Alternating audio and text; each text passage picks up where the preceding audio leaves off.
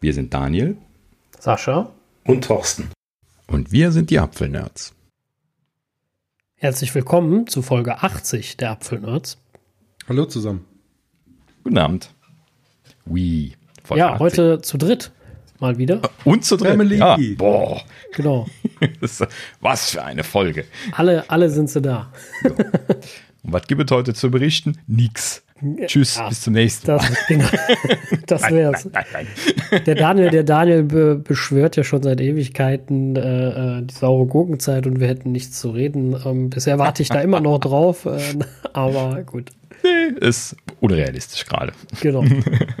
Fangen wir mit äh, äh, ja, den News an, die kurz vorher eingetrudelt sind. Breaking News. Genau. Und zwar, wir alle wissen, macOS Monterey ist verfügbar. Und ähm, ja, jetzt kam das, äh, ja, nehmen wir das Gerücht raus oder die News raus, ist, das Update würde manche Geräte bricken, also unbrauchbar machen. Mhm. Das lässt mich ja immer aufhorchen. Auf, auf Twitter irgendwie so mehrere äh, Le Leute durch die Timeline gespült bekommen, die sagten, oh, fuck, my machine is bricked. So, und dann denke ich mir dann schon immer so, ui, das ist aber unrealistisch. Oder selten, sagen wir mal so erstmal. Und beziehungsweise dann so im zweiten Nachgedanken so und, und unrealistisch. Und äh, ja, in, in dem Sinne hat sich das auch ne, herausgestellt. Also ähm, es, es ging hier verstärkt, wie sich herausstellte, um äh, Intel-Maschinen der neueren Generation, also mit äh, T1, T2-Chip. Und ne, also quasi ab 2016 die MacBook Pros. Und ähm, die sind ja halt eben mit diesen T-Chips ausgestattet, die äh, eigene Firmware drauf haben. Ne? Im Prinzip so wie die, äh, die iOS-Geräte technisch aufgebaut sind, also die, die A-Prozessoren, äh, nur halt eben so ein bisschen abgespeckt und halt eben so äh, Fokus auf, auf Krypto machen und sowas. Ne? Das ist so ne, Apples äh, Ersatzlösung zu, wir können selber an dem Prozessor noch nichts machen gewesen und dann haben sie sich halt eben selber einen Prozessor ins System gesetzt der diese Sachen machen konnte. Also braucht er auch Firmware. So, und ähm, der ist halt eben, da sie ja äh, ab dem T1 auch die Bootchain auf iBoot umgestellt haben. Das ist ja die Bootchain, die sie auch für iOS äh, benutzen oder seit iOS quasi selber entwickeln und deswegen dann jetzt da auch benutzen. Und ähm, die, dadurch ist ja dann alles so ein bisschen anders geworden. Ne? Also die, diese T1-basierten Macs, genauso wie die ARM-basierten Macs, die jetzt dann danach gekommen sind, basieren alle auf dieser iBoot-Chain und booten deswegen das System ein bisschen anders und so. Das heißt also, diese Chips, T1, T2, äh, Apple Silicon Mac hat quasi auch dasselbe drin. Ähm, letzten Endes ähm, haben alle diese Geschichte mit dem Secure Boot Chain System. Das erkläre ich jetzt nicht im Detail, kriege ich aus dem Kopf nicht hin. Ähm, war ein komplexes Ding und äh, hat mit äh, Kram zu tun. So, und äh, wenn äh, ein äh, Update von diesen Chips fehlschlägt, ja, also T1, T2, Apple Silicon Mac, diese entsprechende Erweiterung, ähm, letzten Endes dann kann es dazu kommen, dass das System nicht mehr hochfährt, weil die Bootchain nicht richtig läuft.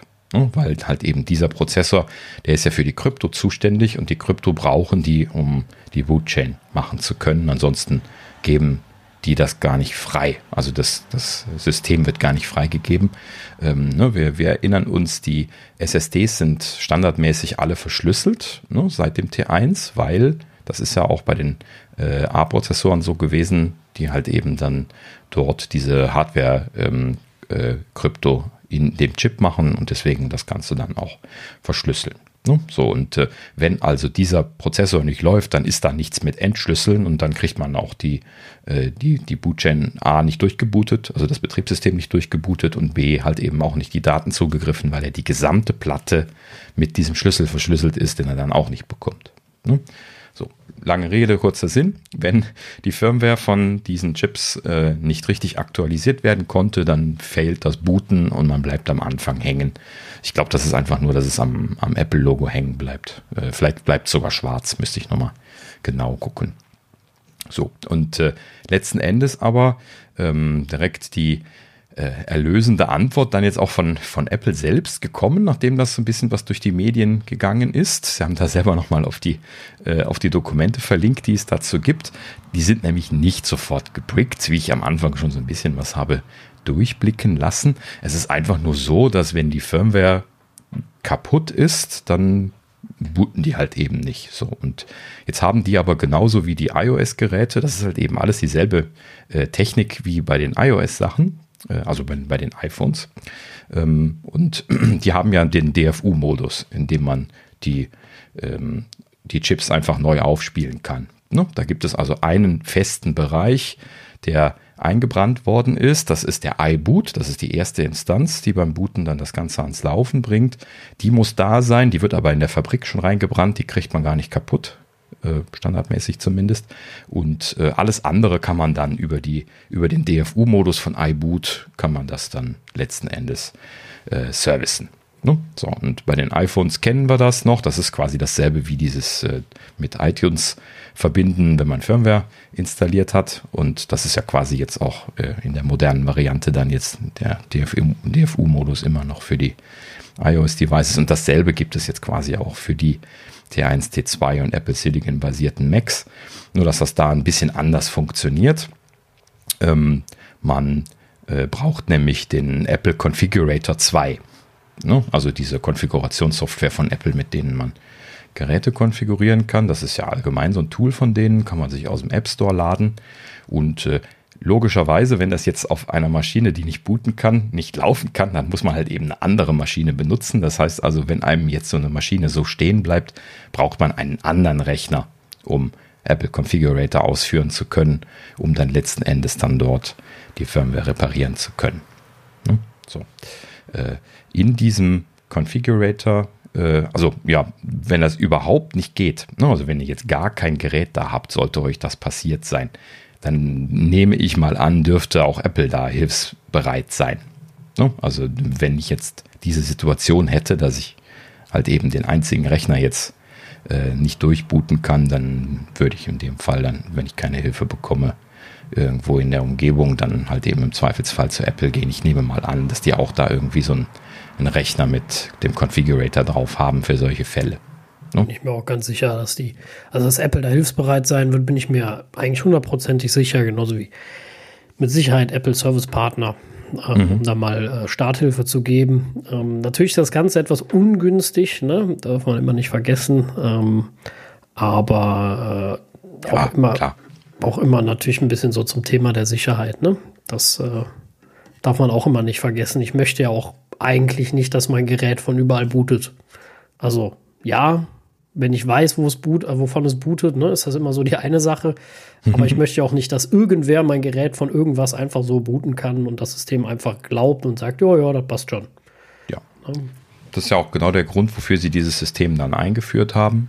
Ne? Dass sie halt eben diese sichere Bootchain haben, dass sie äh, entsprechend dann auch überall mit Schlüsseln und Hashes versehene Systeme haben. Deswegen bootet ja auch standardmäßig, wenn man System in äh, Integrity Protection äh, anhat, ähm, bootet ja auch standardmäßig keine Platte, die man irgendwie modifiziert hat. Ne? Also das, das ist ja alles eigentlich wunderschön gehandelt. Ähm, aber ein, eine Sache wollte ich noch sagen, und zwar, wenn ihr jetzt tatsächlich irgendwann mal in den Genuss kommen solltet, Apple, Apple Configurator zu brauchen und dann so einen Chip wieder einspielen zu müssen, ähm, da gibt es zwei Support-Dokumente von Apple, einmal für die Intel Macs und einmal für die Apple Silicon Macs. Wir verlinken die auch mal in den Show Notes. Ähm, da ist nämlich noch dokumentiert, dass es zwei unterschiedliche äh, Reparaturmöglichkeiten gibt für diesen Fall, dass bei so einem Update das äh, hängen geblieben ist. Was übrigens natürlich nur in einem Sonderfall passiert. Ne? Also eigentlich sollte das nicht passieren. Ähm, so, äh, Möglichkeit Nummer eins ist die sogenannte Reparatur. Das steht auch in, dem, in den Dokumenten sehr schön erklärt. Wenn man also in dem Configurator dann Reparatur von dieser Firmware auswählt, dann äh, versucht er also das wiederherzustellen, was schon existiert an Installationen. Damit ist dann, das schreiben sie dort nicht ausdrücklich, aber das, damit ist dann zum Beispiel dieser Satz an Schlüsseln gemeint, die in der Secure Enclave liegen, die wir brauchen, um auf den Inhalt der SSD zugreifen zu können. Ne? So, und äh, wenn diese Reparatur funktioniert, ja, dann haben wir keinen Datenverlust. Dann kann man einfach durchbooten und man bootet wieder in das, in das existierende System rein. Das wäre natürlich die gewünschte Lösung. Die soll wohl auch relativ häufig bei diesen Problemen funktionieren. Habe ich zumindest gehört. Ich habe es nicht selber gesehen bisher. So, und sollte das nicht funktionieren, dann gibt es noch die Wiederherstellung. Wir kennen das schon von den iPhones. Ja, wenn Apple diesen Terminus verwendet, dann bedeutet das, dass es quasi komplett neu aufgesetzt oder aufgespielt wird. Und dabei werden dann logischerweise auch die Schlüssel überschrieben und äh, letzten Endes dann damit auch Datenlust, äh, Datenverlust herbeigeführt, weil wenn wir nicht mehr an den äh, Schlüssel rankommen, dann kommen wir auch nicht mehr an die Daten von der SSD ran. Ne? Das ist ja klar. So, und ne, weil das ja ein Kryptosystem ist und weil der T1, T2 oder halt eben die Secure Enclave vom, äh, vom Apple Silicon das verwaltet. Ne? Wenn, wenn das nicht wiederhergestellt werden kann, dann äh, ist es vorbei. Ne? Und natürlich gibt es dort auch einen Sicherheitsmechanismus. Das ist nämlich dann eventuell dann, dann das Problem. Ne? Wenn also der, der Chip dann da irgendwie sagt, ja, hm, das ist mir nicht ganz lauter, was da gerade so passiert ist, dann schmeißt er halt eben die Schlüssel weg. Ne? Das passiert im Worst Case. Ja. Hm. Na gut, so, ja. Aber ich wollte das mal erwähnt haben, einfach nur, damit nicht gleich groß äh, immer dieses äh, Gejohle da ist. Also, ne, das ist genauso wie bei den iOS-Geräten. Mit Ausnahme von der Apple Watch ist das ja eigentlich überall so, dass es diesen DFU-Modus gibt jetzt. Die Apple Watch kann das auch. Haben, es gibt nur kein offiziell verkaufbares Kabel. Genau. Das ist alles und keine Schnittstelle dafür. Das ist eigentlich das Ganze. Beziehungsweise, und das ist ja jetzt das Neue, wir hatten ja über diese neue 60 Gigahertz Schnittstelle gesprochen, die die Apple Watch 7 jetzt drin haben. Ich habe jetzt auch äh, ein Bild von dieser Montur gesehen, äh, wo die Apple Watches reingeklemmt werden. Das ist nicht so ein Dock, wie sich das damals in dem äh, Gerücht anhörte, sondern das ist quasi so ein äh, eine Fixation Unit, also wo man die Uhr auch irgendwie einklemmen kann, um irgendwie andere Arbeiten zu machen. Und da ist wohl scheinbar jetzt so ein 60 Gigahertz Kommunikationssystem drin. Das hatten wir ja letztlich gehabt, dass die Uhren das scheinbar drin haben, was so kurz, kurz, Kurzstreckenfunk quasi ist. Ne? Und dann das also nur dann direkt äh, von dieser Einheit, wo die Uhr dann drin liegt, äh, mit der Uhr dann kommunizieren kann. Und dann haben ja dann als Alternative dafür die Apple Watches äh, Series 7 keinen äh, Port mehr. Ne? Diesen Port, von dem Sascha gerade sprach, wo das bisher drüber gegangen ist, das war ja an einer der äh, Laschen, wo man die Armbänder reinklickt. Wenn man das rausgenommen hat und geguckt hat, dann hat man eben da so ein Plättchen gesehen, äh, was aber reingeklebt worden ist. Und das äh, haben sie halt eben zum Initialisieren der Uhr benutzt. Und danach haben sie da dieses Plättchen draufgeklebt, damit das ordentlich wasserdicht ist. Und äh, deswegen ist das auch non-user serviceable, wie das so schön heißt ne? weil man ja dieses Plättchen abmachen müsste und dann ist es nicht mehr dicht. Also macht Apple das höchstens selber, wenn sie die Uhren wieder einspielen müssen. Und wir hatten ja dieses Szenario mal, ne? Thorsten hatte mal eine hängende Apple Watch ähm, und dann äh, machen die das auch nicht mehr im Laden, weil sie müssen die ja eben wasserdicht bekommen. Das schaffen sie auch im Laden nicht, also werden die richtig geswappt. Ne? Werden dann irgendwo im, in der großen Werkstatt dann alle äh, dann nochmal fit, fit, gemacht. Die werden ja meistens auch die Gehäuse getauscht, wenn sie dann diese Swaps machen. Und dann brauchen sie das eh dann äh, nicht mehr rausholen, dann machen sie das neu. Ne? Ja, wobei Nein. die haben sich die Uhr aber angeschaut, ne? Also ja, meine klar. war ja kaputt, mhm. der hatte ja auch äh, nach dem Update diesen, ja, äh, diesen Re oder ständigen Reboot und Neuinstallation und es mhm. war halt so eine Endlosschleife, ja. Und dann haben sie sich die Uhr kurz angeschaut und es war wohl nichts mehr zu machen. Und dann mhm. habe ich auch sofort einen Austausch bekommen. Also ein paar Tage später habe ich dann eine neue bekommen. Ja, genau. Das ist effektiv genau das gewesen. Da sie halt eben nicht in den DFU-Modus reinkommen, konnten sie eigentlich nur gucken, ob sie sie irgendwie noch zum Hochbooten bekommen, weil sie muss ja hochbooten, damit sie ein Firmware-Update machen kann. Und wenn das nicht passiert, dann können sie nur aufgeben. Mit Ausnahme jetzt von der neuen Lösung. naja, gut. So, also ansonsten im Prinzip eigentlich alles über diesen DFU-Modus abgesichert. Das heißt, auch wenn da mal was hängt, das ist noch lange nicht tot. Immer mal schön nochmal googeln, äh, gucken, was so dann bei Apple irgendwo dokumentiert ist. Da gibt es ja dann immer Lösungen für. Bloß nicht vorschnell irgendwie mit einer externen Festplatte draufgehen und alles neu installieren. Immer erst versuchen, die Lösung zu machen äh, ne, und die Daten nicht zu verlieren. Könnte man ja, wenn man ein bisschen vorschnell ist, äh, auf die Idee kommen. Ne? Irgendwie gleich Internet Recovery. Bei den Intel-Maschinen gibt es das noch. Ähm, oder halt eben dann DFU-Modus zu machen. Naja, gut. So viel dazu. Und ähm, ja, wo wir schon, wo, wo, wir schon bei, bei Problemen sind, lustige kleine Neuigkeit jetzt letzte Woche, dann so auch bei, bei Twitter aufgetaucht, dass irgendwie verschiedene Leute, die MacBook Pros zum Erstauslieferungstag bekommen sollten, äh, ihr MacBook Pro nicht bekommen hatten und dann in der Tracking-Information äh, von UPS drin stand Verzögerung Doppelpunkt mechanisches Versagen. Und dann haben sich dann viele gefragt, was passiert sein mag. Ne? Ob irgendwie die Palette vom, vom, vom Gabelstapler gefallen ist, als sie es ins Flugzeug geladen haben oder was auch immer, wurde so spekuliert. Und dann kurz darauf hat dann tatsächlich jemand rausgekriegt, da gab es dann irgendwie News in, in Südkorea, äh, UPS-Maschine hatte Fahrwerksschaden. dann lag dann die UPS-Maschine da so äh, und ohne das hintere Fahrwerk irgendwie dann ja, an der Seite war dann irgendwie, glaube ich, beim Starten hatten sie irgendwie einen Schaden und haben dann umgedreht und sind wieder gelandet im, ne, mit, mit äh, hier Schaumteppich und sowas, wie man das so kennt. Und ähm, ja, da sind halt eben äh, viele MacBook Pros drin gewesen in dieser Lieferung. Das heißt, die MacBook Pros sind heile, aber das Flugzeug nicht. ja, so, und das mussten sie natürlich dann alles erstmal sichern, umladen und dann ist es weitergegangen. Äh, kurzfristig hatten dann die Leute irgendwie eine Prognose für Dezember bekommen von UPS, wobei UPS das ja schon übernommen hatte. War so ein bisschen lustig. Ähm, also, beziehungsweise lustig für die Zuschauer, weil die anderen waren etwas geschockt. ähm, ja, aber so etwas passiert halt eben dann tatsächlich auch mal in der, in der Realität. Naja, bei Just-in-Time-Delivery ne, kann sowas passieren. Ja. Äh, in allererster Linie sind wir mal froh, dass keinem was passiert ist. Natürlich. Äh, das kann natürlich auch immer vorkommen, deswegen sind wir da erstmal froh drum. Aber wie gesagt, bei diesen ganzen Just-in-Time, was es heutzutage ergibt, kein Mensch hat mehr Lagerplätze ordentlich, ähm, ist das auch so eine Sache, äh, die halt einfach passieren kann. Ne? So doof, hm. ja, blöd für jeden. Ich möchte, möchte auch nicht dabei sein, wenn mein Erstverkaufstagsgerät ähm, nicht pünktlich geliefert werden kann. Wer will das schon? Aber naja, ja, ist ärgerlich, ne? Klar, hätte mich jetzt auch geärgert, aber das ist halt eben jetzt ein Sonderfall. Da kann die beste Planung nicht, äh, nicht helfen. Ja. Ne? Wahrscheinlich ist das wirklich so ein, so ein Flieger, der, der halb voll gewesen ist, nur mit MacBook Pros oder irgendwie sowas, ne? So wie das dann in so einer Situation wirklich manchmal der Fall ist. Hm.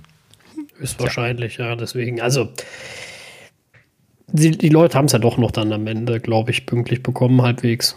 Oder zumindest nicht ganz so spät. Ja, also es ist nicht Dezember geworden. Es ist jetzt, glaube ich, in der Auslieferung oder sind schon ausgeliefert worden. Ich weiß es auch nicht mehr so, so hundertprozentig. Hm. Na gut, aber ja, ich wollte es mal erwähnt haben, weil es ja ein uriger Fehler. Mechanisches Versagen hatte ich dann bisher auch noch nicht, äh, äh, auch noch nicht gehabt. Ja. Das wird also, UPS auch nicht gepasst haben, dass ihnen das passiert ist. Da bin ich sicher. ich glaube mir, die sind, die nee. sind die sich am meisten ärgern darüber. Mhm. Weil ja. ich bin sicher, sowas kostet die auch Geld, dass das nicht pünktlich geliefert ist. Äh, ja, also erstens, weil das Flugzeug kaputt ist und zweitens natürlich bestimmt auch, äh, wobei die werden bestimmt in ihren AGBs irgendwie höhere Gewalt äh, drinstehen haben. Ne? Ich glaube nicht, dass die da irgendwie Großstrafe zahlen müssen, wenn sie nichts dafür können. Ne? Wenn da irgendwie ein Tornado rüberfliegt und alles kaputt macht, dann muss da ja auch keiner verhaften. Ja, stimmt auch wieder. Naja, aber ich war heute ein bisschen geschockt. Heute kam auch ein MacBook Pro an, 14 Zoll, den ich äh, für meinen Vater bestellt habe. Der ist ja einfach ohne Unterschrift geliefert worden. Echt? Okay, krass. Ich wow. habe gedacht, ich sehe, ich meine gut, okay, meine Frau hat das Paket angenommen, aber sie musste keine Unterschrift leisten. Okay. Hätte ich eigentlich erwartet. Ja, das ist interessant. Also normalerweise kommen die Apple-Sachen signed vor. Ja. Stand auch ja. in der Lieferankündigung. Mhm, ja. Was war das für ein Lieferant? UPS. UPS auch. Okay. Hm. Tja. Ja, hat mich auch sehr gewundert, weil normalerweise äh, UPS ist immer mit Unterschrift. Mhm. Die sind da erfahrungsgemäß auch sehr pingelig. Mhm.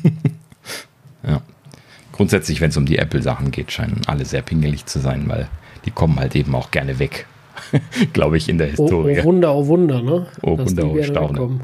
Ja, aber wundert auch nicht, ne? Wenn du irgendwie jetzt so als, als Fahrer da irgendwie 50 dieselben Pakete am Tag von Synchron Technologies äh, Xec, äh, Republic irgendwie äh, ausliefern musst, dann fragst du dich schon irgendwann mal, was da drin ist. ne? Ja, ja, klar. Also, ähm, wie gesagt, ich frage mich trotzdem immer noch, wer klaut so Dinger noch? Die sind heutzutage ja alle gesperrt am Ende und äh, das, das, da kannst du ja nichts mehr mit anfangen. Ja, beim äh, Initial, bei der Initialauslieferung sind sie, glaube ich, noch nicht gelockt. Oder? Ja, gut, aber Apple wird ja sperren, wenn sie wegkommen. Ich bin mir ziemlich sicher, die schreiben sich auf, welche Geräte wo drin waren. Ja, klar, natürlich. Die, die, die haben ja Full Tracking. Du, du weißt ja, äh, wenn du die Bestellung machst, schon. Genau, die wissen alles. Ja, die, die also irgendwann im Laufe des Prozesses sagen sie dir ja auch die Seriennummer. Die steht ja auf der Rechnung drauf. Ja, klar, das ist ja eh Build to Order oder die meisten zumindest. Ja. Von genau. daher ist das eindeutig nachvollziehbar. Genau. Ich nehme mal an, sie warten dann nur ab, bis das in der Fabrik für dich äh, äh, gefinisht worden ist. Und äh, ich weiß nicht, wie der Prozess jetzt genau ist, ob sie die Seriennummer danach vergeben oder andersrum. Ne? Erst das Gerät bauen und dann dafür einfach eine Seriennummer und die dann zu, zuweisen. Aber ist müßig. Ne? Und dann auf jeden Fall wird das irgendwann zugeordnet und später auf der Rechnung steht dann, äh, ich meine, die Seriennummer drauf. Deswegen, also Apple kennt, kennt das ja oder weiß ja, wo das ist. Deswegen, äh, deswegen meine ich ja nur, das, das lohnt sich doch gar nicht mehr. Ja, gut, also hm, ich weiß es nicht. Keine Ahnung. Oder es gibt ähm, noch genug Menschen, die nicht aufpassen, ob die Geräte wirklich gelockt sind und dann trotzdem kaufen, weil es günstig ist. Ja, oder halt ja. Ersatzteile. Ne? Meistens sind das dann Ersatzteillager. Ja, genau. Das, das ist ja die Sache, das, das lernt man dann auch relativ schnell. Hier ist ja auch mal ein Gerät abhanden gekommen. Die Leute von der Polizei, die wussten das sogar schon. Ähm, ne, die, die meinten auch, das ist bandenmäßig, das, das, das wird nie wieder online gehen. Und das, das ging es auch nicht. Ne, das äh, haben sie für Einzelteile verkauft. Gut, dafür gibt es ja jetzt dann äh, jetzt die, die AirTag-Funktion quasi. Ja, aber das funktioniert natürlich alles nicht, wenn das nicht von Apple konfiguriert wird. Ne?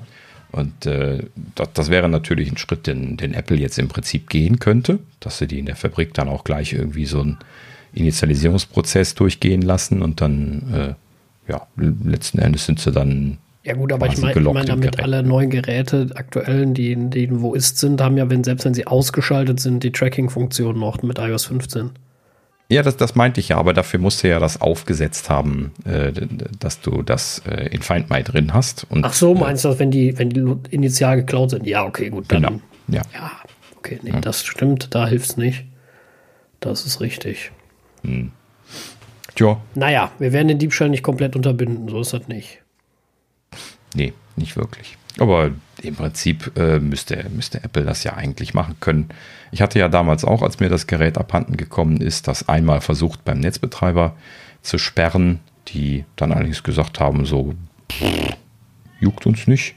Und äh, auf der anderen Seite bei Apple das dann auf die schwarze Liste legen lassen, das ist das, was du eben meintest, ne? Also äh, wo dann bei der Aktivierung die Geräte nicht mehr freigeschaltet werden. So, das heißt, die kannst du halt eben gar nicht mehr brauchen geschweige denn, dass du dann noch den iCloud-Log hast.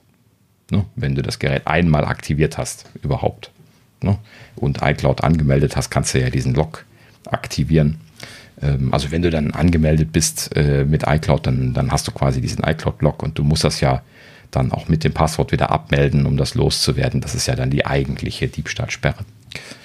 Ja, ja aber ja. das muss halt eben alles einmal aktiviert werden. Prinzipiell könnten sie das natürlich auch von, von Anfang an machen. Ne?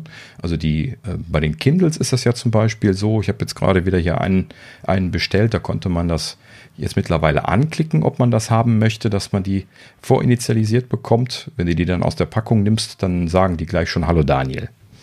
Ne? Und das äh, ist natürlich im Prinzip dann auch das, wo man da quasi die Lösung machen kann, dass das gleich so in Find My reinfällt. Ne? Weiß nur, nicht, ob, weiß nur nicht, ob sie das mögen, dass, dass, dass man dann tracken kann, wo das langläuft und wo das rumsteht, das Zeug und so. Hm. Das ist auch wieder schwierig, ne?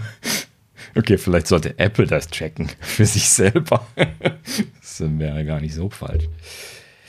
Ah, naja, komplizierte Themen. Datenschutz darf man natürlich auch nicht vergessen. Hm. Gut, so, äh, apropos, apropos MacBook Pros, um äh, dann da noch ein bisschen weiter im Text zu machen. Ich hatte letzte Woche schon äh, geteasert, dass äh, die Teardowns eingetrudelt sind. Ich hatte noch keine Gelegenheit gehabt, äh, sie mir anzuschauen. Das habe ich jetzt diese Woche nachgeholt und äh, ich wollte mal ein, zwei Sachen gerade so erwähnen, die da äh, als interessant aufgefallen sind.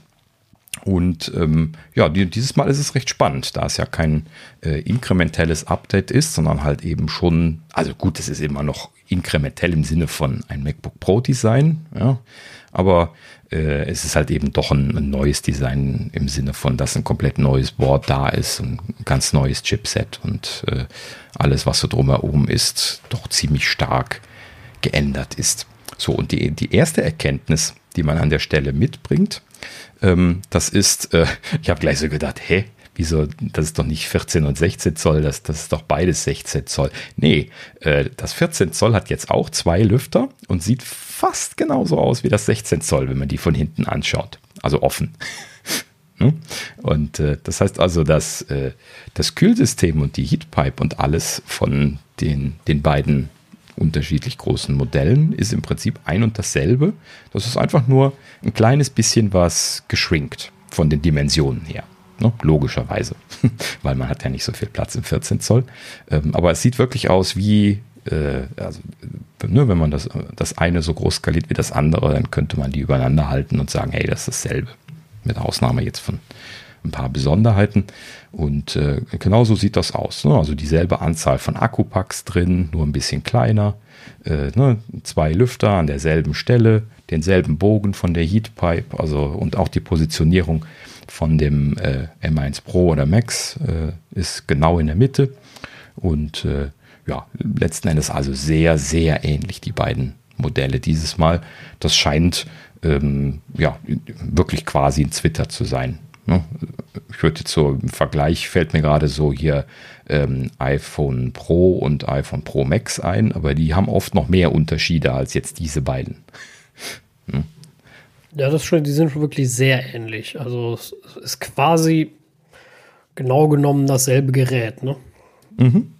Also nur halt ein anderes Display. Ja. Also es, es hat schon also, naja, dasselbe kann man jetzt auch nicht sagen, weil es ist halt schon alles etwas kleiner. Ne? Also die Akkupacks äh, haben zwar dieselbe Anzahl, aber haben halt eben natürlich weniger, weniger Leistung, die von dem 14 Zoll ist klar. Ähm, das Display ist ja auch kleiner und äh, die, die Heatpipe zum Beispiel ist äh, logischerweise etwas kürzer. Die Anzahl der Fins scheint auch etwas weniger zu sein bei dem, bei dem anderen. Also auch alles platzmäßig. Ne? Also einfach reduziert dann vom, vom Platz. Also Fins ist das, wo der, der Lüfter durchpustet, wo dann letzten Endes die Kühlaktivität stattfindet. Und deswegen äh, war auch gleich schon die Vermutung aufgekommen, dass das 14 Zoll Modell etwas schneller ans Pusten kommen dürfte wie das 16 Zoll Modell. Aber das äh, kann ich jetzt nicht weiter berichten. Das äh, muss man sich dann mal anschauen, wie das praktisch aussieht. Allgemein gehe ich aber mal davon aus, dass da von Pusten nicht viel zu hören sein wird, wie wir das ja letzte Woche schon berichtet haben. Ja. Na gut, ja, aber klar, bei den, wenn das jetzt unter Last ist. ist das, oder bei den ja. Apple Silicon ist das ja nicht so das Problem. Ja, richtig. Genau. Wie Apple das auch schon selber gesagt hat, ne? bei den normalen äh, Daily Tasks wird man, werden die Lüfter nicht an sein. Mhm. Ja. Und so kennt man das ja von allen Berichten und äh, so ist das auch. Und ich gehe nicht davon aus, dass sich das bei denen groß ändern wird. Mhm. Ja, richtig, genau. Gut, so, dann ähm, machen wir hier weiter. Ähm, also grundsätzlich ist äh, iFixit, und das sind ja jetzt eigentlich die Nörgler per se bezüglich mhm. Reparierbarkeit äh, sind relativ angetan gewesen von der Reparierbarkeit. Sie haben es dann nachher wieder abgewertet, weil sie möchten halt eben einfach die Apple-Sachen nicht gut reparierbar bezeichnen, aber sie ziehen sich dann da immer was aus den Haaren. Aber quer durch das Review haben sie gesagt, oh toll, guck mal. Ja? Und äh, das, das ist schon interessant gewesen. Also die, ähm, der, der Bild, also diese, dieser Aufbau, der scheint schon im Allgemeinen deutlich besser auf Reparierbarkeit ausgelegt zu sein wie die vorherigen MacBooks. Ähm, das sieht man zum Beispiel daran, dass äh, fast alle Steckverbinder, mit Ausnahme von dem HDMI leider, wobei ich jetzt sagen würde, dass der HDMI wahrscheinlich der, der ist da am ehesten mal kaputt geht, weil der halt eben stark belasten kann, ne, weil das ein großer, schwerer Stecker ist mit schweren Kabeln dran. Ähm, äh, das ist ein bisschen schade. Der ist auf dem Mainboard fest. Ansonsten sind aber alle Stecker austauschbar. Vom MagSafe angefangen bis zu den USB-C ist alles tauschbar ausgelegt und das ist neu, vollkommen neu. Vorher äh, waren die im Prinzip alle auf dem Mainboard verlötet und äh, äh, man konnte immer nur kompletten Mainboard-Swap machen. Und das ist natürlich immer das teuerste überhaupt, wenn man eine Reparatur macht, weil natürlich da der Prozessor und alles mitgetauscht werden muss. Äh, ne? SSD, RAM ist ja mittlerweile da alles drauf. Ähm, und deswegen ist das ein bisschen, ja, also eine Bewegung in die richtige Richtung. Schade, dass sie das mit dem HDMI nicht hingekriegt haben. Dann, dann hätte ich mich echt sehr gefreut. Ähm, aber naja, gut, man muss ihnen da ein bisschen Slack lassen. Sie äh, haben sich zumindest in die Richtung bewegt. Das geht manchmal nicht von jetzt auf gleich. Ja, vor allem, vor allem glaube ich, haben sie damit eine klare Richtung angegeben und ich glaube, das mhm. heißt schon viel bei Apple. Ne? Also wir haben uns wir haben eine klare Entwicklung gesehen bei Apple der Nichtreparierbarkeit mhm. und ähm, auch der immer keine Ahnung, dieser, dieser immer dünner werden Geschichte, wo wir auch selber schon oft genug drüber geschimpft haben und gesagt haben, das ist nur wirklich nix und was soll das und ähm, das ist doch doof, äh, hin zu, ey, das kann man mal wieder reparieren, da kann man mal einen Akku tauschen, da kann man einen Port tauschen. Äh, wir schmeißen nicht alles weg und, und machen neu. Ich finde, mhm. das ist, ist ein guter Weg. Es ist eine, eine gutes Signal vor allem auch. Ne? Das darf man immer nicht vergessen. Und ähm, ja, bin gespannt, wie es weitergeht, was da dann geht. Ja, interessanterweise, wo du das sagst, fällt mir gerade ein, äh, ich habe hier mal so nebenbei aufgeschnappt. Ich hoffe, das stimmt, aber ich habe es zumindest gehört, ähm, dass auf der Quartalspressekonferenz, die von Apple ja jetzt vor drei Tagen oder sowas gewesen ist, vier Tagen, ne? ähm, da äh, haben sie wohl auch sowas in die Richtung gesagt. Ich habe es noch nicht eins zu eins gelesen oder, oder gehört, aber sie müssen da wohl auch irgendwas von Reparierbarkeit erzählt haben und dass sie da jetzt in diese Richtung äh, unterwegs sein werden. Also dass Third Parties besser reparieren können, war wohl das, was da gesagt worden war. Ja, grundsätzlich ähm, nicht falsch und sie gehen ja genau. auch den Leuten entgegen, die sie verklagen, weil das eben nicht so ist. Ja, genau. Und daher ich finde es gut, dass sie sich zumindest dann langsam in die Richtung jetzt bewegen, weil ich fand das ja die ganze Zeit immer engstirnig und seltsam, dass sie da so drauf gekluckt haben, nicht die Originalersatzteile rauszugeben und so. Das hatten sie ja letztes Jahr schon angegangen mit diesen leider aufwendigen, aber immerhin möglichen Reparaturprogrammen, wo man reingehen kann. Und äh, vielleicht äh, ist das ja jetzt ein Prozess, der angestoßen worden ist. Und das könnte dann auch sein, dass das dann hier sich drin, drin äußert, dass sie halt eben jetzt äh, Verbesserungen gemacht haben. Ja, ähm, das Ganze geht übrigens noch weiter. Das heißt also, die, die Steckverbinder, das hatten wir gerade gesagt. Dann ähm, haben sie tatsächlich auch an den Display-Scharnieren beziehungsweise der Montage von dem Display im Allgemeinen gearbeitet. Das kann man jetzt super einfach abmachen. Man macht quasi nur hinten den, den Bodendeckel ab. Dann macht man dann irgendwie, ich weiß nicht, ein oder zwei Flexkabels ab, äh, kann dann einfach direkt die Scharniere abschrauben. Vorher musste man da immer alles ausbauen und äh, kann quasi einfach das Display wechseln. Das, das haben sie so mit als einer der ersten Schritte im Teardown gemacht. Dann sieht man schon, wie schnell das ging. Und äh, das ist schon sehr interessant, ähm, ne, weil das halt eben auch so ein Ding ist, was bestimmt ab und an mal getauscht worden ist in Vergangenheit. Ne, sie haben ja da immer wieder mal Problemchen auch mitgehabt mit den, mit den Displays. Äh, ne, wegen ja abblätternder Beschichtung und diese Geschichten. Ne, da gab es ja viele, viele Sachen in der Vergangenheit. Und äh, ne, in dem Sinne hat mich sowieso schon immer gewundert, dass sie sich das selber nicht ein bisschen was äh, eleganter designt haben, ne? dass das nicht so wahnsinnig viel Aufwand ist. Ja, geht. Ne? Muss man sich nur mal hinsetzen und das machen. Ja, und äh, genauso sieht es bei der Batterie aus. Ähm, ne? Bisher ist es so gewesen, dass die Batterie in dieses äh, Topcase äh, eingeklebt gewesen ist. Topcase ist quasi das, wo auch die Tastatur drin eingebaut ist. Die ist übrigens immer noch genauso eingebaut wie vorher. Da scheint das noch nicht angekommen zu sein. Aber das ist halt eben der Punkt, wo die wahrscheinlich inkrementell einfach an den Dingen arbeiten. Und so weit sind sie jetzt wahrscheinlich einfach gewesen. Wäre jetzt meine Vermutung. Äh, denn gerade bei der Tastatur könnte man da auch einiges besser machen, wahrscheinlich. Ähm, also jetzt was Reparierbarkeit angeht, ne? dass man nicht immer das Topcase tauschen muss. Ähm, ich glaube, ja, aber viele Experimente mit der Tastatur machen die nicht mehr. Äh, ja, genau. Vielleicht das sind sie deswegen auch. auch vorsichtig gewesen. genau. Ja, äh, haben sie einfach nur quasi den, den Rollback auf diese äh, alte Tastenvariante gemacht. Ähm, ja, heißen sie nochmal Scissor Scheren, äh, Scheren-Tastenmechanik. Äh, genau. Ähm, ja, gut. Also, wie gesagt, ähm, Tastaturen nicht so leicht zu tauschen, aber die Batterie, äh, ähm, und zwar diesmal mit ähm, diesen Batterie-Pull-Tabs äh, machen sie das jetzt. Ähm, so wie das bei den iPhones und den iPads in der Vergangenheit der Fall gewesen ist.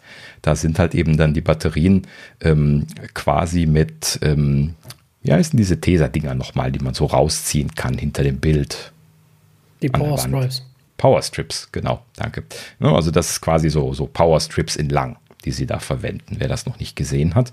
Und da guckt dann so ein kleines Stückchen von diesem Power Strip so am Rand von der Batterie dann, dann raus. In der Regel ist dann jedes Akkupack so mit zwei von diesen et etwas längeren Strips dann äh, festgeklebt und dann kann man die halt eben so mit einer Pinzette, kann man die dann rausziehen, so wie man das von den Power Strips kennt.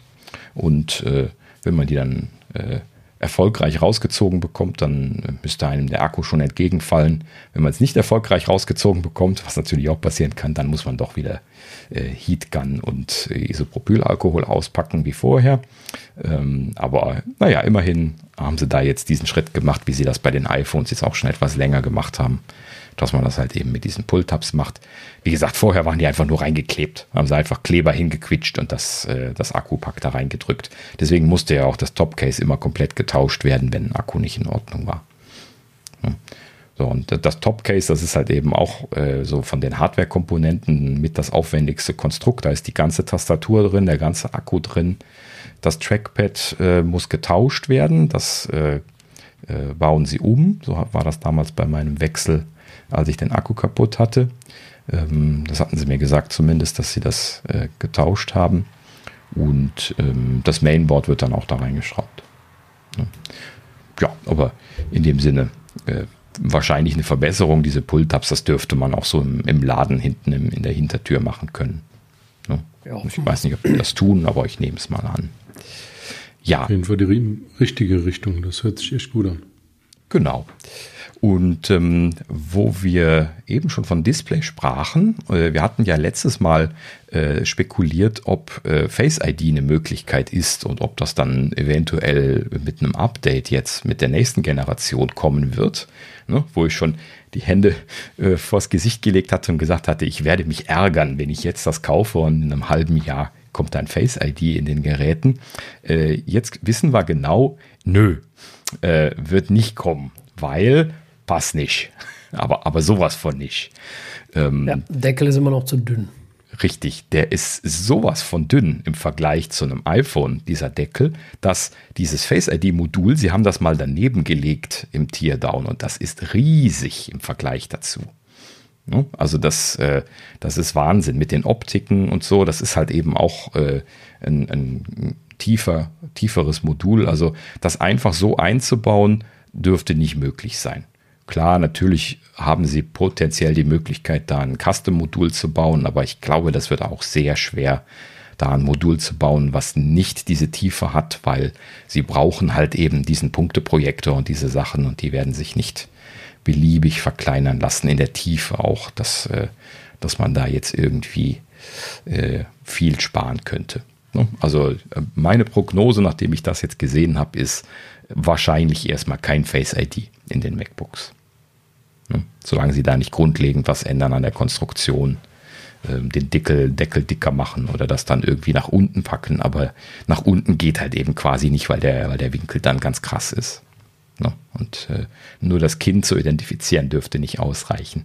Nur das Kinn und die Nase. Mehr sieht man ja dann von unten nicht. Das wäre in der Tat was wenig, ja. ja. Nee, also ich denke, da sind wir noch ein bisschen weiter von weg. Leider, was mich wundert, vielleicht kommt es dann in die, in die festen Macs, sage ich jetzt mal. da kommen wir gleich zu. Aber ähm, da sehe ich es jetzt auch nicht so direkt. Mhm. Ja, genau. Also das, das wollte ich auf jeden Fall noch loswerden, weil das ist für mich jetzt in gewisser Weise auch eine Genugtuung, jetzt den, den Rechner bestellt zu haben. Das meinte ich ja letztes Mal auch schon. Ich würde mich echt ärgern, wenn das jetzt kurzfristig käme. Ähm, und das, das sieht einfach unwahrscheinlich aus. So, ähm, ja, apropos kurzfristig kommen. das, das, das Polishing Cloth ist jetzt übrigens auch bis in den Januar hinein schon ausverkauft. Ja, wir hatten ja letztes Mal schon berichtet, dass der Dezember schon ausverkauft war.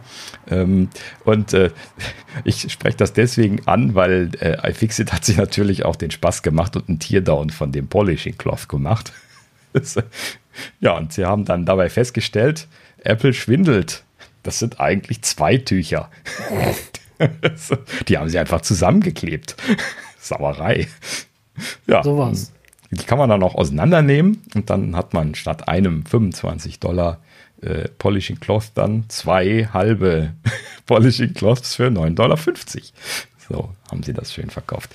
Großartige Sache. Ähm, ja, sie haben sich das übrigens sogar tatsächlich unter Mikroskop angeschaut und man sieht tatsächlich, dass das deutlich feiner ist als ein Standard-Mikrofasertuch. Also auch wirklich was Sinnvolles dabei rausgekommen. Ähm, das heißt, die, die Annahme, die ich letztes Mal gesagt hatte, dass das tatsächlich für diese ähm, Nanotexturen da irgendwie eine besonders feine äh, Variante ist, scheint sich tatsächlich bestätigt zu haben. Das, das sieht schon deutlich feiner aus. Da sie hatten eine so eine Mikroskopaufnahme von einem Mikrofasertuch gezeigt und dann von diesem von diesem Polishing Cloth und das äh, sieht auch gar nicht so aus wie äh, wie Mikrofaser. Also ist nicht so gewebt wie die Standard Mikrofasertücher, sondern sah irgendwie faserig aus, so wie so ein Blatt Papier so ein bisschen. Das hat mich daran erinnert. Ähm, Wird es natürlich auch nicht sein, aber äh, zumindest in diese Richtung ging das. Aber äh, ja, gut, ich, ich wollte es mal erwähnt haben. Es ist ja tatsächlich ein Running Gag überall auf YouTube und im, im Netz momentan, dieses, dieses Cloth. So. Äh, iJustine hat schon mit großem Tamtam -Tam eins ausgepackt. Natürlich. Ja, obwohl sie eins hatte. Da hat er so ein XDR-Display. Oder zwei sogar. Ja. YouTuber halt. Gut. Ja, also äh, wie gesagt, so viel zu den Tierdowns. Ähm, wir packen einen Link in die Show Notes, könnt ihr mal reinschauen. Das ist ja immer wieder mal ein lustiger Blick, zumindest für die Leute, die Technik interessiert sind. Und dann, äh, ja, äh, vielversprechend, würde ich sagen. Also ich bin zufrieden mit dem, was ich gesehen habe. Freue mich drauf. Ja, ich finde auch. Also es gibt genug Neues. Richtig. Ja, und äh, apropos Neues, da haben wir noch eine Sache, wo ich gerade noch mal drauf kommen muss, wo ich schon rumorakelt hatte. Und zwar äh, haben wir jetzt Details bekommen zu dem neuen 3,5 mm Kopfhöreranschluss beziehungsweise der technischen Lösung, die sie da verkauft haben. Und zwar hat Apple tatsächlich ein Support-Dokument online gestellt. Wir können da auch mal einen Link in die Show Notes machen, ähm, wo sie erklären, was die Verbesserungen von diesem neuen Kopfhöreranschluss sind und äh, was dann da letzten Endes der erhoffte Effekt ist. So, und ähm, sie machen hier eine Sache, die sie, äh, wie nannten sie das irgendwie, dynamische Spannungsanpassung oder irgendwie sowas im Deutschen. Und ähm, letzten Endes äh, machen sie eine Impedanzerkennung und dann äh, eine entsprechende Spannungsanpassung. Das bedeutet, ähm, sie gehen hin und schauen, ob der Kopfhörer, der angeschlossen wird oder das Gerät, das angeschlossen wird, letzten Endes ähm, über oder unter 150 Ohm Impedanz haben. Ne, Impedanz ist quasi der Innenwiderstand von dem, was da angeschlossen wird. Das ist wie wenn ich einen, einen, Widerstand an die beiden Signalleitungen halten würde. So verhalten sich äh, vereinfacht gesprochen dann auch Geräte, die man anschließt. Und äh, letzten Endes kann man also quasi dann dieser Impedanz da auch messen. Und äh, aber die, die, haben natürlich auch einen Effekt, ne? Diese, äh, dieser Innenwiderstand. So, und ähm, wenn unter 150 Ohm Innenwiderstand sind, dann verhält sich der äh, Kopfhöreranschluss wie gehabt. Dann äh, haben sie 1,25 äh, Volt RMS. RMS, das ist quasi der Effektivwert von einer Pseudo-Gleichstromquelle. Das heißt also, dass hier im Prinzip jetzt auf Gleichstrom äh, verglichen äh, 1,25 Volt ähm, am Port anliegen. Das heißt also effektiv äh, zur Verfügung stehen. Und ähm, diese 1,25 Volt RMS, das ist so mehr oder weniger das, was man ähm, so äh, ja für so diese, diese kleineren Kopfhörer oder auch als, als Laien äh, verwendet. Line ist, glaube ich, ein bisschen anders. Das müsste ich jetzt auch nochmal nachgucken. Ähm, also um dann Geräte untereinander zu verbinden. Ähm, ja, das habe ich jetzt auch gerade nicht im Kopf, aber äh, dieses ist beides so in diesem Bereich um, um ein Volt äh, drumherum. So, und äh, für so kleine Kopfhörer, so Earpods anschließen oder irgendwas, was niedrige Impedanz hat, ist das ja auch bisher okay gewesen. Ich nehme mal an, dass viele Leute von euch äh, noch nicht die Erfahrung gemacht haben, dass sie da irgendwie Kopfhörer angeschlossen haben und die einfach keinen Dampf hatten. Das ist nämlich der Effekt, wenn man Kopfhörer anschließt, wie der DT770, den ich hier gerade aufhabe, der äh, ja eine Impedanz von 250 Ohm hat, also deutlich mehr Innenwiderstand hat. Und ähm, das hat Vorteile. Ne? Bei den hochwertigen Kopfhörern ist das bei verschiedenen Kategorien, wie, wie diesen dynamischen hier, ist das dann äh, im Prinzip bei den hochwertigen Kopfhörern so, dass die eine höhere Impedanz haben, in der Regel ein Qualitätsmerkmal und äh, das äh, bedeutet aber halt eben im Umkehrschluss, dass die Standardports mit diesen 1 oder 1,25 Volt RMS ähm, halt eben einfach nicht genug Dampf äh, machen können. Ne? So, das heißt, ähm, äh, typischerweise erhöht man dann äh, die Spannung an den Ports. Das ist das, was jetzt hier so ein Kopfhörerverstärker zum Beispiel auch macht. Man erhöht die Spannung und die äh, und den Strom. Also letzten Endes die Leistung. Ne? Aber man, so ein Kopfhörerverstärker, der steht, der dreht beides hoch. Spannung und Strom. Das kommt dann letzten Endes ohmsches Gesetz, multipliziert man dann zusammen, kommt man auf die Leistung und dann hat man dann Watt und dann hat man also, äh, nur das, das, das spielt quasi so zusammen, diese, diese beiden Werte und dann kommt halt eben irgendwann hinten Leistung raus und dann gibt es halt eben so dedizierte Kopfhörerverstärker, die da mehrere Watt reinpumpen können. Ne? Das äh, ist halt eben so ein Thema, wo ich letztes Mal schon sagte, das ist unrealistisch, dass so ein MacBook da jetzt mehrere Watt reingepumpt bekommt, hochwertig, ähm, weil das äh, halt eben so ein dedizierter Kopfhörerverstärker schon äh, manchmal nur mit Mühe hinbekommt. Hochwertig. So, und ähm, das haben sie halt eben jetzt hier ein bisschen was dran gearbeitet, eben wenn, wenn über 150 Ohm angeschlossen werden. Also wenn ich jetzt zum Beispiel hier meinen Biodynamic anschließen würde, was ich auch zum Testen noch tun werde, dann schaltet der Port äh, adaptiv um auf 3 Volt RMS. Das heißt also, er erhöht die Spannung. Ähm, leider, wie man jetzt von der Erklärung von dem Ohmschen Gesetz eben schon, schon ahnen kann, ist das aber halt eben ein Zusammenspiel von Spannung und Strom. Und vom Strom sprechen Sie in dem Dokument nicht. Strom wird hier überhaupt nicht erwähnt. Das heißt also, ich befürchte, dass Sie halt eben die Spannung erhöht haben, aber nicht die Leistung insgesamt. Ne? Also nicht den Strom, äh, was dann die Leistung nicht wesentlich erhöht hat. Und äh, dementsprechend könnte das äh, ein könnte bleiben. So, so schreiben sie es auch in dem Dokument selber. Da steht wortwörtlich, dies könnte den Bedarf nach einem externen Kopfhörerverstärker erübrigen. So, und genau das ist genau die, die Vermutung, die für mich dabei herauskommt. Es könnte schon sein, dass man äh, eventuell verschiedene Kopfhörer da jetzt mit treiben kann, aber man sollte nicht zu viel erwarten, sage ich gleich mal vorweg. Gut. Ansonsten wurde nochmal erwähnt, dass sie jetzt einen hochwertigen eingebauten Digital-Analog-Konverter haben mit 96 Kilohertz. Ähm, aber das ist im Prinzip auch nichts Neues. Das haben auch die aktuellen anderen MacBooks alle schon gehabt. Das habe ich mir in der Vergangenheit angeschaut. Und äh, im Prinzip äh, 24 Bit 96 Kilohertz ist, glaube ich, das, was man jetzt so seit einigen Jahren schon aus dem Port rausbekommen hat. Also das per se ist jetzt nicht das, das Hauptthema. Ja, gut. Also, wie gesagt, bleibt immer noch so ein bisschen, was so ein könnte. Äh, ich werde das dann mal ausprobieren. Äh, die Wahrscheinlichkeit ist hoch, dass die, ähm, dass diese äh, Kopfhörer mit den hohen Impedanzen halt eben funktionieren. Funktionieren tun die auch an diesen 1 Volt RMS Anschlüssen, aber die haben halt eben einfach keinen Dampf. Ne? Die sind dann einfach flüsterleise und äh, können, können nicht wirklich Druck erzeugen und haben auch keine Qualität, weil irgendwann dann mit diesem, mit diesem Dampf, den die brauchen, dann auch die Qualität hängen bleibt. Ne? Deswegen haben die ja diesen hohen Innenwiderstand, weil die brauchen den, um arbeiten zu können, um leben zu können. Und äh, das ist auch der Grund, warum man sich, sich dann große, schwere, dedizierte Verstärker hinstellt, desto audiophiler man wird. Da werde ich dann im Laufe der Zeit noch ein bisschen was zu erzählen. Ähm, und äh, ja, wie gesagt, ich erwarte nicht, dass Apple das wirklich tun wird, dass das in die Geräte reinfließt, weil einfach eine sehr aufwendige große Schaltung. Gut, so, dann äh, kommen wir zum nächsten Punkt. So, habt ihr denn was von den App Store In-App-Events mitgekommen, die Herren?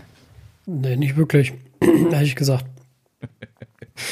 ja, ich musste mich auch noch mal am Kopf kratzen, als ich das Ganze gesehen habe. Sie haben das zur WWDC angekündigt. Ja, so. stimmt. Also es gab da, äh, konntest, konntest du dann als Entwickler irgendwie angeben, dass es demnächst irgendwelche neuen Sachen gibt, ne? Mhm. Ja. Und neue Levels, Features. Weil bei Features weiß ich nicht, aber auf jeden Fall bei Spielen waren es die Level. Hm. Ja, also das ist alles so ein bisschen wischiwaschi, ist sogar in der Ankündigung, die sie jetzt gemacht haben, alles sehr wischiwaschi.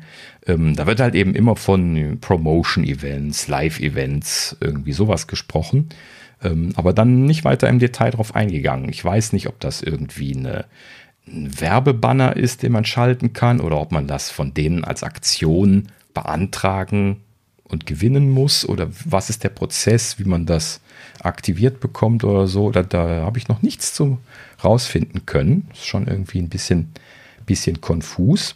Ähm, und das, obwohl es jetzt hieß, das ist jetzt aktiviert worden. Ich habe das aber überhaupt nicht gefunden. Guckt mal in, den, in die App Store App rein. Habt ihr da irgendwie irgendein Live-Event oder irgend so etwas? Gut, vielleicht hat äh, keiner was angekündigt. Ja, weiß ich nicht. Keine Ahnung. Vielleicht waren alle so überrascht. ja, könnte natürlich sein. ich nehme noch mal das Telefon von der Seite und, äh, und schaue noch mal, ob sich was geändert hat seit gestern Abend. Aber äh, bei mir ist immer noch ein Clash Royale Update beworben, aber nichts weiter. Und wunderschön formuliert im Deutschen, tolle Games zum Tag der Toten. Das ist auch eine schöne Grafik gemacht. Ja, also redaktionell machen sich da ja schon Mühe, aber ich sehe noch keine In-App-Events. Vielleicht tauchen sie noch auf. Vielleicht ist es auch US-only und, und, sie haben es nicht dabei geschrieben. Keine Ahnung. Äh, würde mich auch nicht wundern, wenn sie das erstmal so ausrollen würden. so, apropos ausrollen. Äh, das Gegenteil ist der Fall von äh, den, den kleinen Intel Macs, äh, Intel iMacs, so rum. Ähm, und zwar die 21,5 Zoll Version von den äh, Intel iMacs, die hat Apple parallel noch weiter verkauft, als sie jetzt den 24 Zoll vorgestellt haben. Äh, so wie das ja jetzt auch bei den kleinen MacBook Pros und bei den Mac Minis der Fall gewesen ist.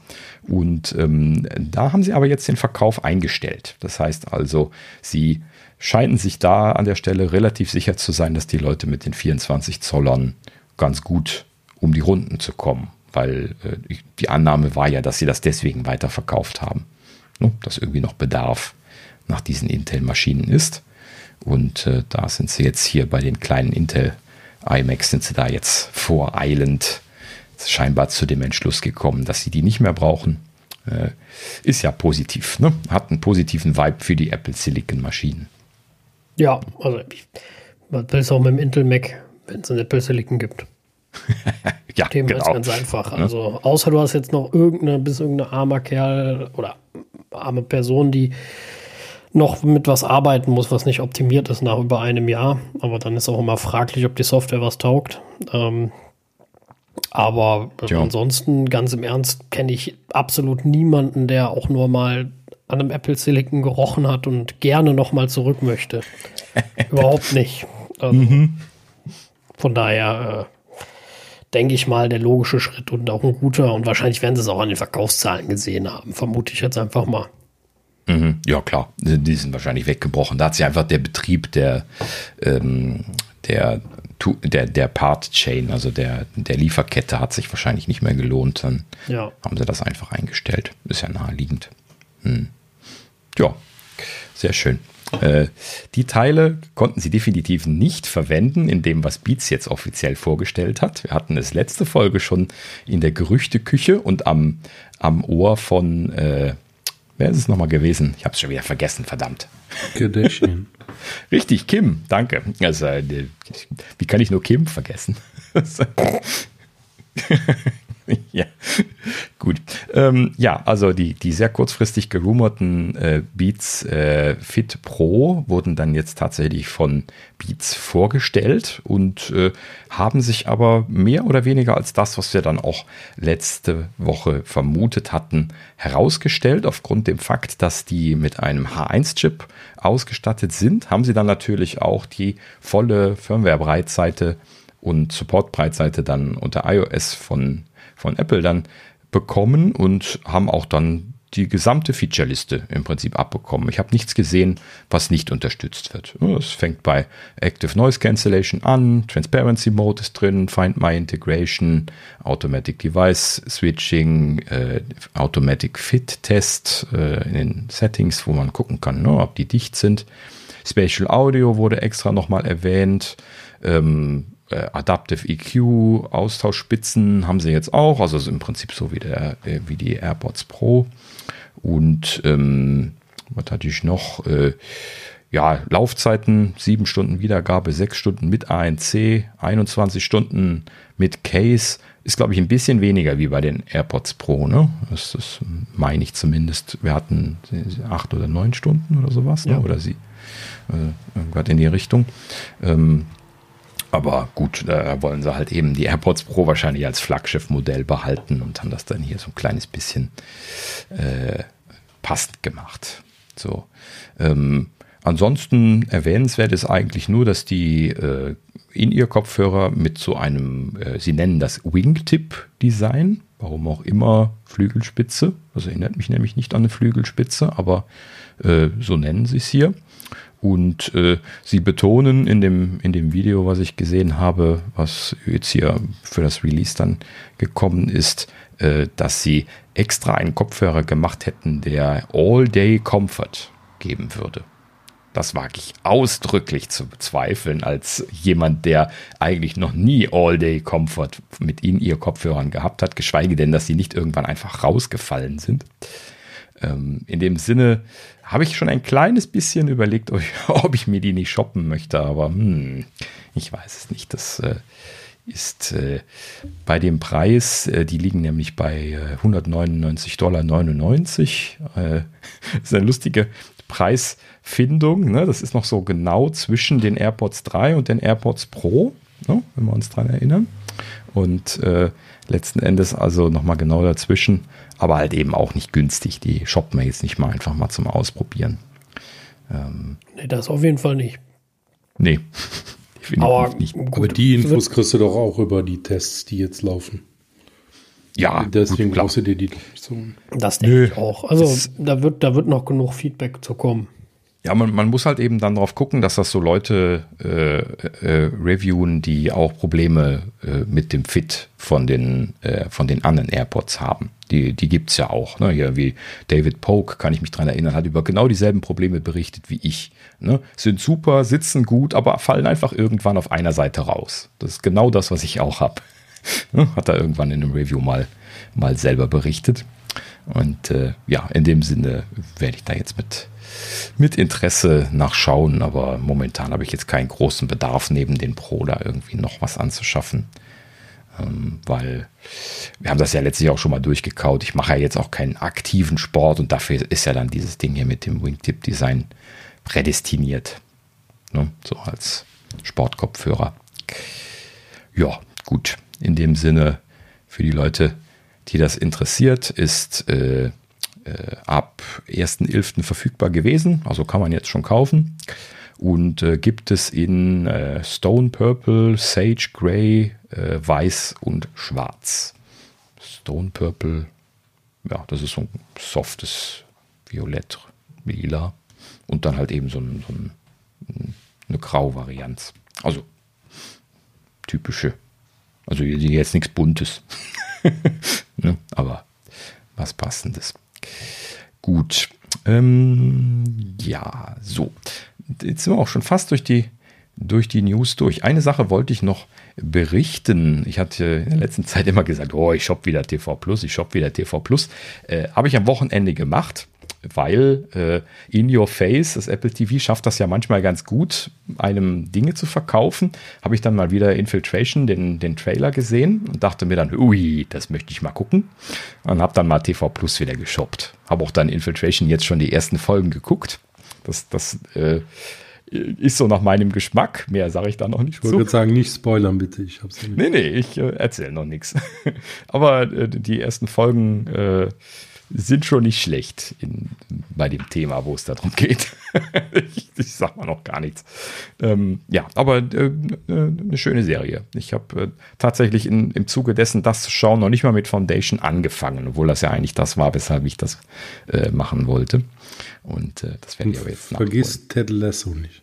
Nein, nein, nein, nein, natürlich nicht. Aber wir müssen ja auch noch SharePlay testen und das tun wir ja, dann genau. im Zuge jetzt. ja, das äh, ist ja. er jetzt auch unterwegs. Genau, ja, also äh, TV Plus habe ich nochmal geshoppt. Äh, ich hatte dann so ein bisschen hin und her geguckt, um mal zu gucken, ob ich irgendwo noch äh, so ein bisschen hier kostenlose Laufzeit bekomme, irgendwie durch meinen iPad Mini-Kauf oder sowas. Aber nö, äh, scheint momentan nicht die Aktion zu sein. Also ich habe zumindest nichts finden können.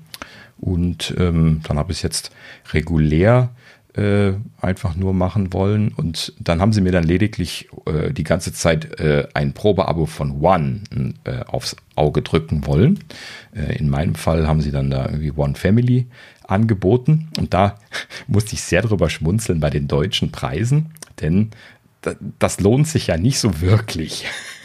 ähm, und zwar äh, steht dann auch tatsächlich da, schwarz auf weiß, ich habe einen Screenshot davon gemacht, und zwar, ähm, sie sparen, also es steht nicht da, dass man drei Cent spart, aber man spart drei Cent in Deutschland.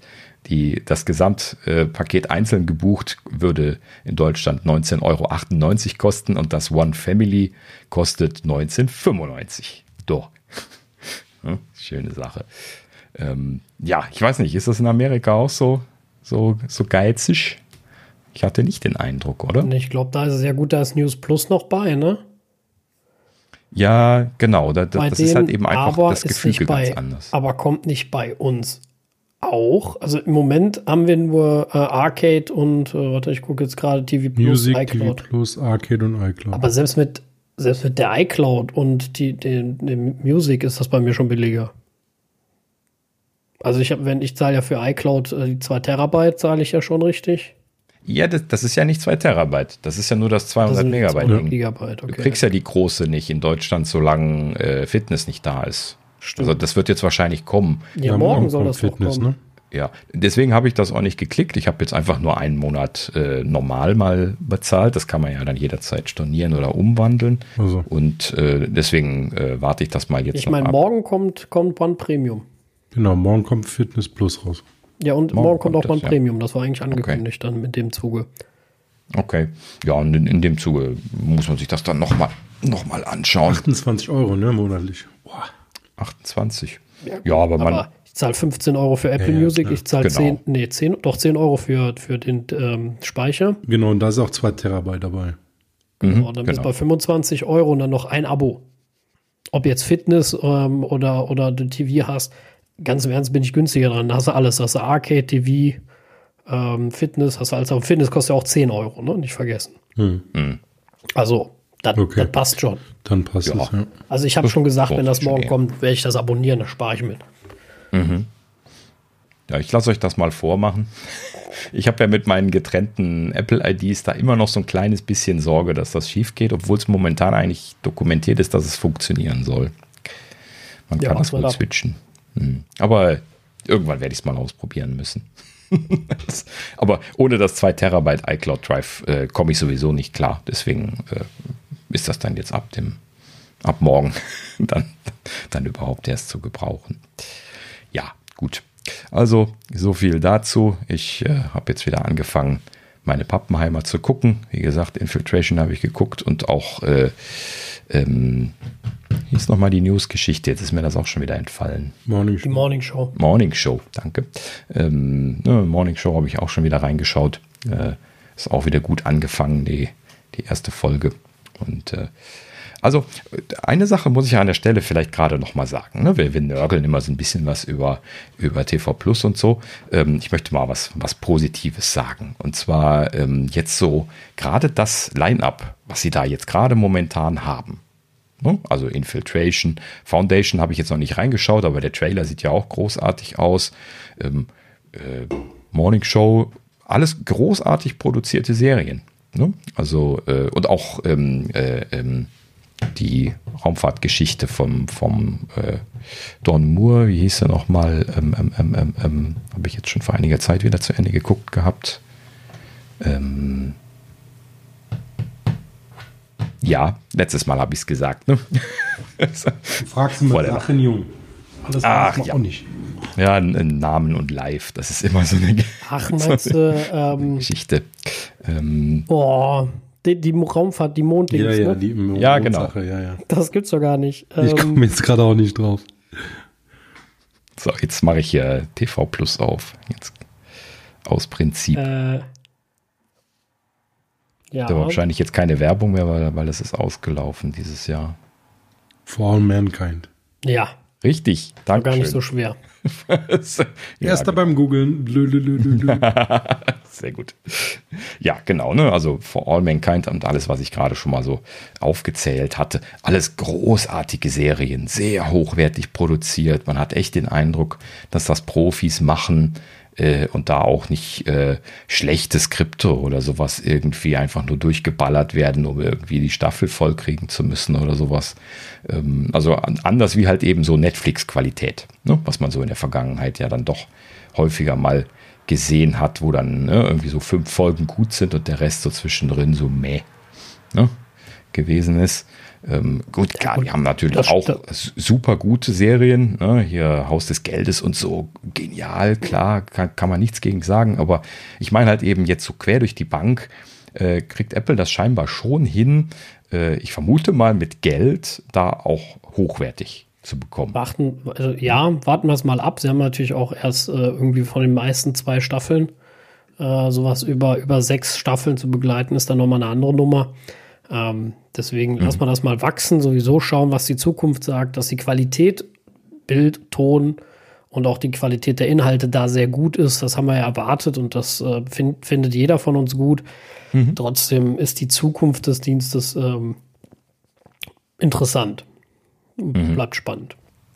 Ja, aber prinzipiell, das, äh, ich glaube, ich habe gerade das Zitat nicht im Kopf, aber zur Quartalspressekonferenz äh, haben sie sich wohl auch darüber so ein bisschen geäußert und haben sich da wohl auch sehr positiv geäußert. So irgendwie äh, TV Plus würde sich äh, sehr zufriedenstellend entwickeln oder irgendwie sowas haben sie da gesagt. Ähm, also sie scheinen da ganz glücklich mit zu sein. Hm? Okay. Muss man dann auch mal so stehen lassen. Ja, warum nicht? Ja, genau. Dann machen wir das jetzt auch und kommen zur Gerüchteküche. Äh, ja, als aller, allererstes ist natürlich der, unser lieber Freund Dylan wieder da. Ich habe ihn natürlich wieder falsch ausgesprochen letztes Mal. ähm, Dylan ist wieder da, äh, ist ja momentan hier irgendwie Serial Leaker wieder. Und äh, jetzt in diesem Fall hat er ein, ein kleines bisschen was äh, über den kommenden iMac losgelassen. Und zwar äh, nennt er ihn in einem Tweet, mehr ist das wieder nicht gewesen bei ihm, äh, sogar iMac Pro. Ähm, wobei äh, man schon spekulieren kann, wahrscheinlich jetzt nach, den, nach der Einführung von den MacBook Pros, ob jetzt der iMac Pro in Zukunft nicht einfach nur die äh, große Variante ist. Ne? Also M1 versus M1 Pro, M1 Max Prozessor. Ja, es könnte natürlich sein. Wäre ein bisschen schade, des ursprünglichen Pros wegen, also des iMac Pros. Ähm, Jein. Also ja, da kommt ja noch was. Ne? Also wir wissen ja, dass da ein, ein Mac Pro-Ersatz kommen wird und wir wissen auch, dass der alte iMac Pro ein Zwischending bis zum kommenden Mac Pro gewesen ist. Ne? Ja, gut, also, äh, ne, also in dem Preisverhältnis da so, ein, so, so, eine teure Maschine reinzusetzen, das, das würde ich ehrlich gesagt nicht erwarten. Ne? Also nicht so Mac Pro-Verhältnisse in, in dem iMac, sondern ich würde halt eben da jetzt, äh, so wie ich das auch schon spekuliert hatte selber, ne? also einfach den, den äh, äh M1 Pro, M1 Max drin erwarten, mit genau denselben Konfigurationsmöglichkeiten wie das MacBook Pro. Ne? Einfach in 27 Zoll oder 30 Zoll, wenn es nach Thorsten geht, äh, äh, Display eingebaut Bitte, und, und ja, alle sind glücklich. Ne? ja, da kommen wir gleich nochmal drauf. Ähm, äh, so, ne? also das, das wäre einfach die Vermutung und das bestätigt sich jetzt hier. Ähm, Im Prinzip zählt er nämlich quasi die äh, Leistungsdaten und, äh, und Features von den MacBook Pro aus, Pros auf. Ähm, er sagt äh, Mini-LED und ProMotion soll drin sein. Basismodell 16 GB RAM, 512 GB SSD, M1 Pro Max. Äh, Pro oder Max natürlich. Dann äh, eine schwarze Bildschirmumrandung, hat er uh. explizit erwähnt als einen Punkt. Ähm, HDMI, SD-Kartenleser, USB-C-Ports. Ähm, dann äh, im Design ähnlich zum 24 Zoll iMac, aber auch Anlehnungen an das Pro Display XDR. So bezeichnete er das. Wie gesagt, alles nur kurz, äh, kurz und ein paar Worte in, in, in einem Tweet. Und äh, Startpreis allerdings bei über 2000 Dollar. So schreibt er das. Ja, ja. Also gut, MacBook Pros sind da auch nicht weit. Ne? Also das, das äh, ist ja so die Richtung. Ähm, ne, wo, wo ist der Preis von dem kleinsten MacBook Pro gewesen? Ist der unter 2000 gewesen? Hm. Das müsste ich jetzt auch mal nachgucken. Heute ist irgendwie der, Frage, ja. der, der Tag des Googlens. Aber ähm, ja, mhm. an, ansonsten, ich mache mal kurz mit den Specs weiter und zwar Internet im Netzteil, ähm, wie beim äh, kleinen auch, ne? Mhm. Da war das ja, meine ich, auch so, äh, so gebaut. Ich glaube, das war sogar optional. Äh, in dem kleinen iMac ist das optional. Da hat ich genau. mich schon gewundert, ne, dass, das, äh, dass sie das überhaupt optional gemacht haben vom Aufwand her weil sie ja auch schon die unterschiedlichen, äh, unterschiedlich farbigen Stecker da fest montiert dran haben. Äh, in diesem Fall hier soll wohl immer das, äh, das Ethernet dann, dann drin sein. so, habe ich übrigens jetzt gerade, die steigen bei 2000 Dollar ein. Also das ist genau die Einstiegshürde im Prinzip. Okay. Bei den MacBook Pros 14 Zoll. Ähm, das heißt, das ist einfach quasi das MacBook Pro in, in dem Displaygehäuse, genauso wie ich gesagt hatte.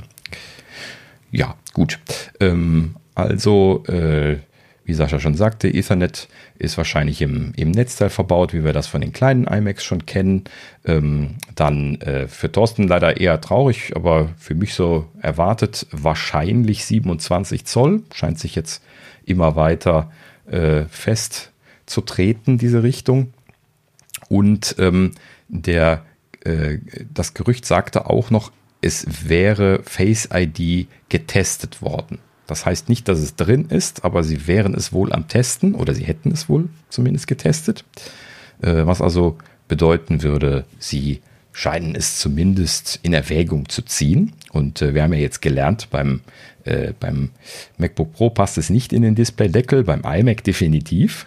da, da würde ich mich stark wundern. Ähm, und äh, in diesem Sinne, wenn ich mal spekulieren sollte, dann würde ich sagen, das wird ein äh, iMac Feature oder iMac Pro Feature, wenn wir es mal so nennen wollen. Hm? Also ein bisschen Hoffnung habe ich ja noch. Also ja. der Dylan, der hat bei ähm, Apple Track 75% Trefferquote. Also ein bisschen Luft nach oben ist noch da. Mhm, richtig, genau. Ja, warten wir es ab. Ja, richtig. Ewig ähm, wird es nicht mehr dauern.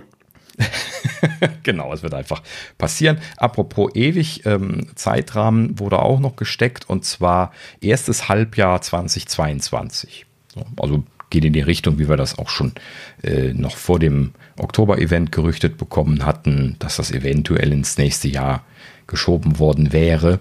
Und das scheint sich jetzt zu bestätigen.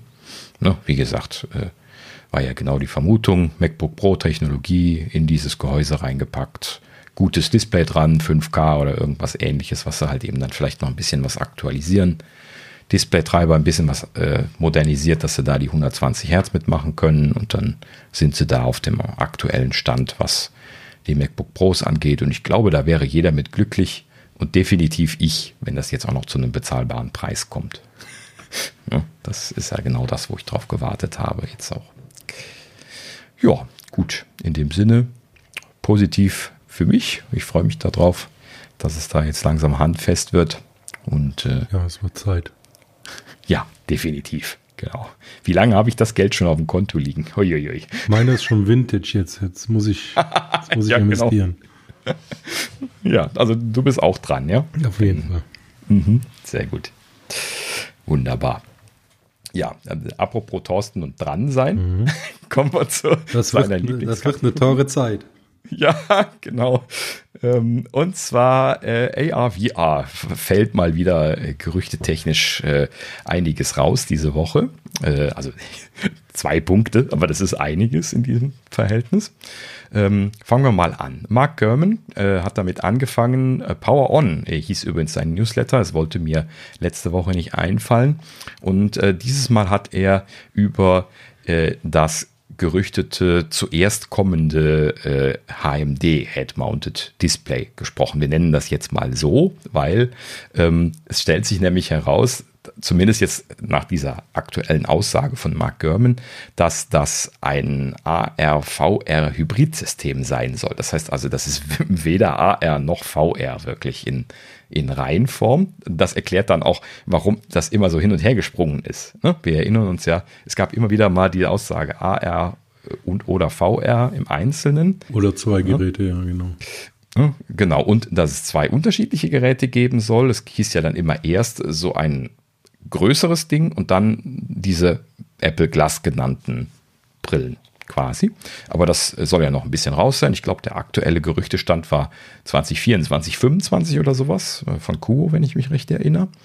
Und äh, nur die, die Aussage, dass diese ähm, HMD-Variante dann jetzt äh, vorher kommen soll, das war ja auch so der aktuelle Stand der Gerüchte letzten Endes. Und äh, das äh, haben wir auch, hat er jetzt auch zu einem größeren Teil alles nochmal durchiteriert. Er sagt, dass das eher teuer werden wird. Das hatten wir ja zum Beispiel schon.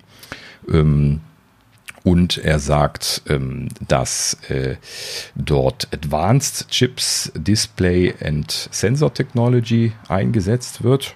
Gut, klar, ne, das ist halt eben irgendwie alles wahrscheinlich custom gebaut, so wie ich dann Apple kenne heutzutage. Ne, von dem Chip, wo wir ja letztlich schon mal ein bisschen was in den Details drüber diskutiert hatten, über Display-Technologie, Sensoren machen sie sowieso schon seit langer Zeit selber. Top-Tier-Graphics, ist auch nicht verwunderlich, können sie mittlerweile. ne? Und äh, ja, in dem Sinne gar nicht mal ähm, so wahnsinnig überraschend. Er ähm, spekuliert ähm, darauf, dass 2022 das Jahr sein könnte. Also er möchte sich da auch immer noch nicht so richtig festlegen. Äh, Soweit sind wir eigentlich auch vorher gewesen, aber er hat das zumindest nochmal iteriert und äh, es ist ja zumindest newsworthy gewesen, dass er gesagt hat, das ist ein Kombigerät und nicht irgendwie separate Geräte. Ähm, was er allerdings hier noch sagt, das ist, dass das wohl äh, tatsächlich, und das erklärt die Frage, was macht Apple damit äh, akut, äh, wohl eher als Konkurrenz zu den existierenden AR-Lösungen einfach oder VR-Lösungen, ich habe das hier wieder falsch aufgeschrieben, ähm, zu den existierenden äh, VR-Lösungen platziert werden soll, also für High-Quality Gaming zum Beispiel. Ja gut, das wäre für Virtual Reality okay, aber diese Kombination aus AR und VR, also Augmented Reality, brauchst du halt, wenn du unterwegs bist. Ich glaube nicht, mhm. dass so ein großes Device was du zu Hause zum Spielen nutzt, äh, dass du das auch mitschleppst, glaube ich nicht. Also mhm. ist mir noch nicht so ganz klar, was dieses Gerücht da soll. Ja, richtig. Da könnte man natürlich jetzt so ein bisschen was diese äh, diese Sachen kombinieren, die man in der Vergangenheit gehört hat. Ne? Also wir hatten ja zumindest selber spekuliert, dass äh, das was für Entwickler sein könnte. was quasi die Apple Glasses vorbereitet. Mhm. Zumindest eine Spekulation von mir, von mir selbst gewesen. Und äh, wenn sie jetzt dort so ein Gerät bringen, was dann zusätzlich zu dem VR, wenn das eh schon teuer ist, dann auch noch einen AR-Modus kann, sodass man da schon mal Software für bauen kann, bevor die Apple Glasses dann als der große bezahlbare Bringer dann kommen werden später. Äh, das würde halt eben dann die Entwickler dazu bringen, dort schon Software für zu bringen, für zu machen. Ne? Und äh, ich weiß nicht, ob das Apples Vorgehensweise an der Stelle ist, das irgendwie dann da so rein zu sneaken.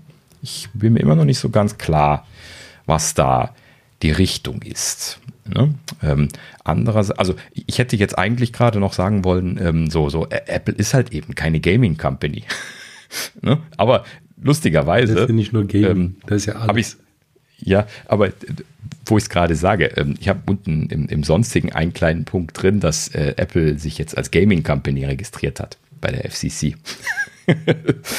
ähm, ja, da muss man dann so irgendwie seinen, seinen Marktbereich äh, äh, halt eben irgendwie abstecken. Ne? Wenn man äh, bei der FCC gemeldet ist, also an der Börse, Börse letzten Endes. Und ähm, dann äh, haben sie dort jetzt eine Ergänzung gemacht, sich als Gaming Company registriert und dann halt eben dann auch die Hauptkonkurrenten genannt, die logischerweise die großen äh, Player sind. Ne? Also Sony, Microsoft, äh, ähm, äh, Nintendo hat sie noch genannt. Ne? Also äh, sie sehen sich da jetzt im, im selben Boot mit den, äh, mit den bekannten Konsolenanbietern und äh, hm, tja, jetzt fehlen ihnen nur noch die großen Titel. Ne? Weil mit ihrem Arcade-Kram kommen sie natürlich jetzt mit einer 2000-Dollar-Brille auch nicht weiter. Definitiv nicht, ne? Also da brauchst du schon was Namhaftes. Ja, richtig. Aber das war die ganze Zeit schon das Problem. Da werden sie dran kauen müssen. Ja, genau. Also. Wobei, wir kennen das ja, Apple hat Geld. Ne? Also da müssen sie einfach nur draufwerfen und dann werden sie Spiele bekommen. Das glaube ich auch, ja. Ne? Gerade in der Spielebranche wird das wahrscheinlich genauso funktionieren wie bei den Filmen auch. Wenn man einfach nur genug Geld drauf wirft, dann wird irgendwas kleben bleiben. Und äh, ja, gut, muss man einfach schauen. Man hört ja wirklich gar keine Gerüchte in der Richtung. Da werden sie uns wahrscheinlich mit überraschen. gut, ja, dann dachte ich schon, ho, okay, das, das ist dann so die, die äh, Hauptnewsmeldung gewesen für, für diese Woche. Und dann hat Ming Chi Kuo nachgesetzt.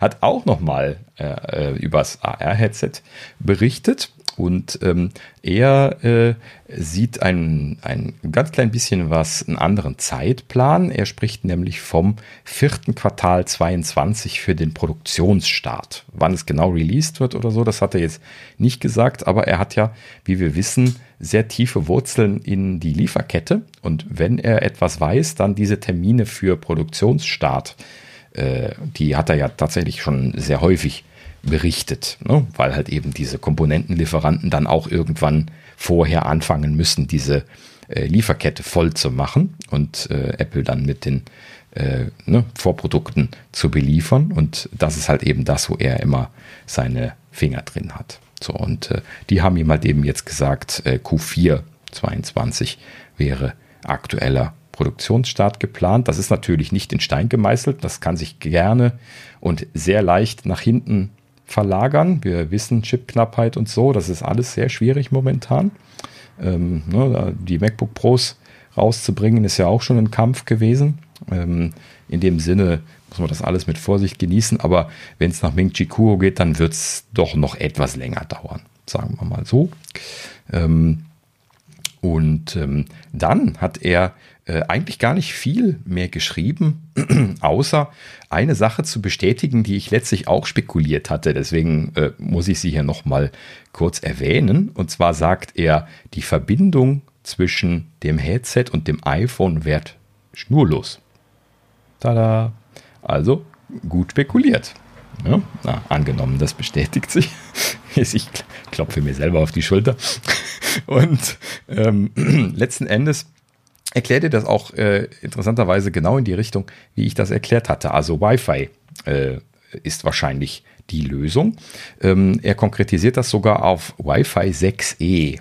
Das musste ich nachschlagen, was das konkret ist. Das hatte ich so noch gar nicht äh, vernommen und ähm, kann an der Stelle jetzt hier mit äh, ganz frischem Wissen erzählen, Wi-Fi 6E ist die kommende 6 Gigahertz Variante von Wi-Fi 6. Also ähm, das E ist irgendwie Extended Bandwidth oder irgendwie sowas, aber damit ist äh, ein breiterer Frequenzbereich gemeint. Wir erinnern uns dran, 2,4 äh, GHz und 5 GHz sind die aktuellen Frequenzbänder für Wi-Fi 5 bzw. 6. Und äh, der 2,4 GHz Bereich, der ist äh, ja schon seit ne, Jahrzehnten mittlerweile im Einsatz und der ist halt eben winzig klein. Das ist ja so ein kostenloses Band, wo man äh, lizenzfrei funken kann, was in diesem Frequenzbereich in Novum gewesen ist und deswegen ist da ja so sehr viel drin, auch Bluetooth und diese Dinger, die funken da ja alle und ähm, das äh, ist halt eben bandbreitenmäßig ein Problem gewesen. Ne? Desto breiter man äh, Kanäle auslegen kann, desto mehr Daten bekommt man logischerweise rein. Ne? Ist einfach schon eine, eine Größenthematik. Und äh, deswegen ist also der, der Wunsch nach mehr Bandbreite ja sehr schnell da gewesen bei 2,4 Gigahertz, aber das bekam man halt eben in dem äh, Bereich nicht. Und dann ist man ja auf 5 Gigahertz gegangen, schon vor einigen Jahren gab es das ja dann dazu. Und ähm, da hatte man dann äh, für die damalige Zeit deutlich mehr Bandbreite, aber äh, halt eben jetzt für die modernen Ansprüche von sehr, sehr breitbandigen oder auch gerne ultra breitbandig genannten äh, Kanälen dann wieder zu wenig. So, also haben sie jetzt wieder gesucht und haben als nächstes im 6 GHz Band sehr, sehr viel Spektrum gefunden. Sehr, sehr viel bedeutet in diesem Zusammenhang zum Beispiel für die USA 1,2 GHz Bandbreite. Das ist schon ordentlich. Ne? Das ist der gesamte Frequenzbereich 5,925 GHz bis 7,125 GHz. Ne? Das ist richtig breit. Und natürlich ist das jetzt nicht äh, für einen einzigen Kanal, aber da sind ganz viele breitbandige äh, Wi-Fi-Kanäle möglich. Also von diesen 160 Megahertz-Kanälen. Im Prinzip sind da auch die alten möglich. Ne? Also die, die kleinen 20, 40 und 80 Megahertz-Kanäle sind auch alle noch möglich, aber auch die ganz breiten 160er sind da problemlos machbar. Und äh, natürlich ist das mal wieder genau derselbe Effekt, äh, wie das bei dem 5 GHz am Anfang der Fall war. Ähm, ne, man hat viel mehr Bandbreite, hat also auch viel weniger Störungen, Interferenzprobleme, äh, ne, irgendwie, äh, also viele Dinge, die äh, sich entspannen, wenn weniger Leute äh, sich in, in einem Frequenzbereich tummeln. Ne? So, und äh, nur, nur so als Erinnerung, wer sich mal in, bei einer Fritzbox zum Beispiel mal diesen Wi-Fi-Monitor angeschaut hat, man fällt ja manchmal aus dem Stuhl, wenn man sieht, wie viele 2,4 Gigahertz WLANs gerade empfangbar sind. Also mein, meine Fritzbox, die zeigt das so grafisch an und da habe ich zum Teil 13, 14, 15 äh, WLANs auf, auf einem Kanal liegen. Und äh, ich bin hier ja so, so äh, quasi auf dem Land. In der Stadt ist das noch, noch mal viel schlimmer. Ne? Ja, ja, das ist fast immer alles. Also bei 2,4 ist schon viel los und ähm, gerade wenn man in so Mehrfamilienhäusern wohnt, das ist äh, dann schon extrem teilweise. Mhm. Ja, und Letzten Endes hat natürlich 5 GHz da auch so seine Probleme, gerade auch Reichweite und so. Das ist bei 6 GHz logischerweise nicht besser. Ne? Also quasi nur gute Datenraten so im selben Raum. Ähm, aber um jetzt wieder auf die äh, Anbindung zwischen AR-VR-Headset und, äh, und iPhone zurückzukommen, das ist halt eben genau das, was ich spekuliert hatte. Ne? Wenn man die nah aneinander liegen hat, im selben Raum, ne? das Telefon auf dem Tisch, das, äh, das, das Display auf dem Kopf, äh, ne? dann äh, kannst du halt eben problemlos äh, Gigabit-Datenraten fahren mit dem aktuellen Wi-Fi 5, Wi-Fi 6. Wi-Fi 6 hat ja im Prinzip an den Datenraten gar nichts verbessert, hat nur an dem Drumherum was verbessert. Und äh, ja, jetzt mit dem 6E kommt halt eben dann dieses sehr große Frequenzbereich äh, im 6 GHz Band dazu, den man natürlich jetzt wunderschön dafür benutzen könnte, um dann da auch eine breitbandige, relativ stabile äh, Verbindung auf kurzer Strecke umsetzen zu können. So, ähm, ich habe mir das dann noch ein bisschen angeschaut, weil hier in der Wikipedia direkt ähm, in den USA wurden 1,2 Gigahertz Bandbreite freigegeben. Äh, gleich dann mal geschaut, wie es in Europa aussieht, weil bei Funk ist das ja immer alles so ein bisschen was ein Problem, dass da traditionell immer noch die Länder so, so äh, ne, die, die Hand drauf halten. Und äh, tatsächlich ist das hier in der EU gerade äh, schwer in Arbeit. Äh, sie wollten das eigentlich dieses Jahr fertig haben, dort eine harmonisierte Freigabe für das 6 äh, Gigahertz Band äh, zu machen und haben sich noch nicht darauf einigen können. Sie haben das jetzt auf 2023 verschoben. März 2023 steht sogar ganz konkret in der Wikipedia drin. Und äh, es scheint also da noch Abstimmungsbedarf zu geben. Aber in der EU sieht es so aus, als würden nur 500 Megahertz von diesem 6 Gigahertz Band freigegeben. Also ne, wir, sagten ja die 1,2 Gigahertz, das ist das, was sie voll spezifiziert hatten.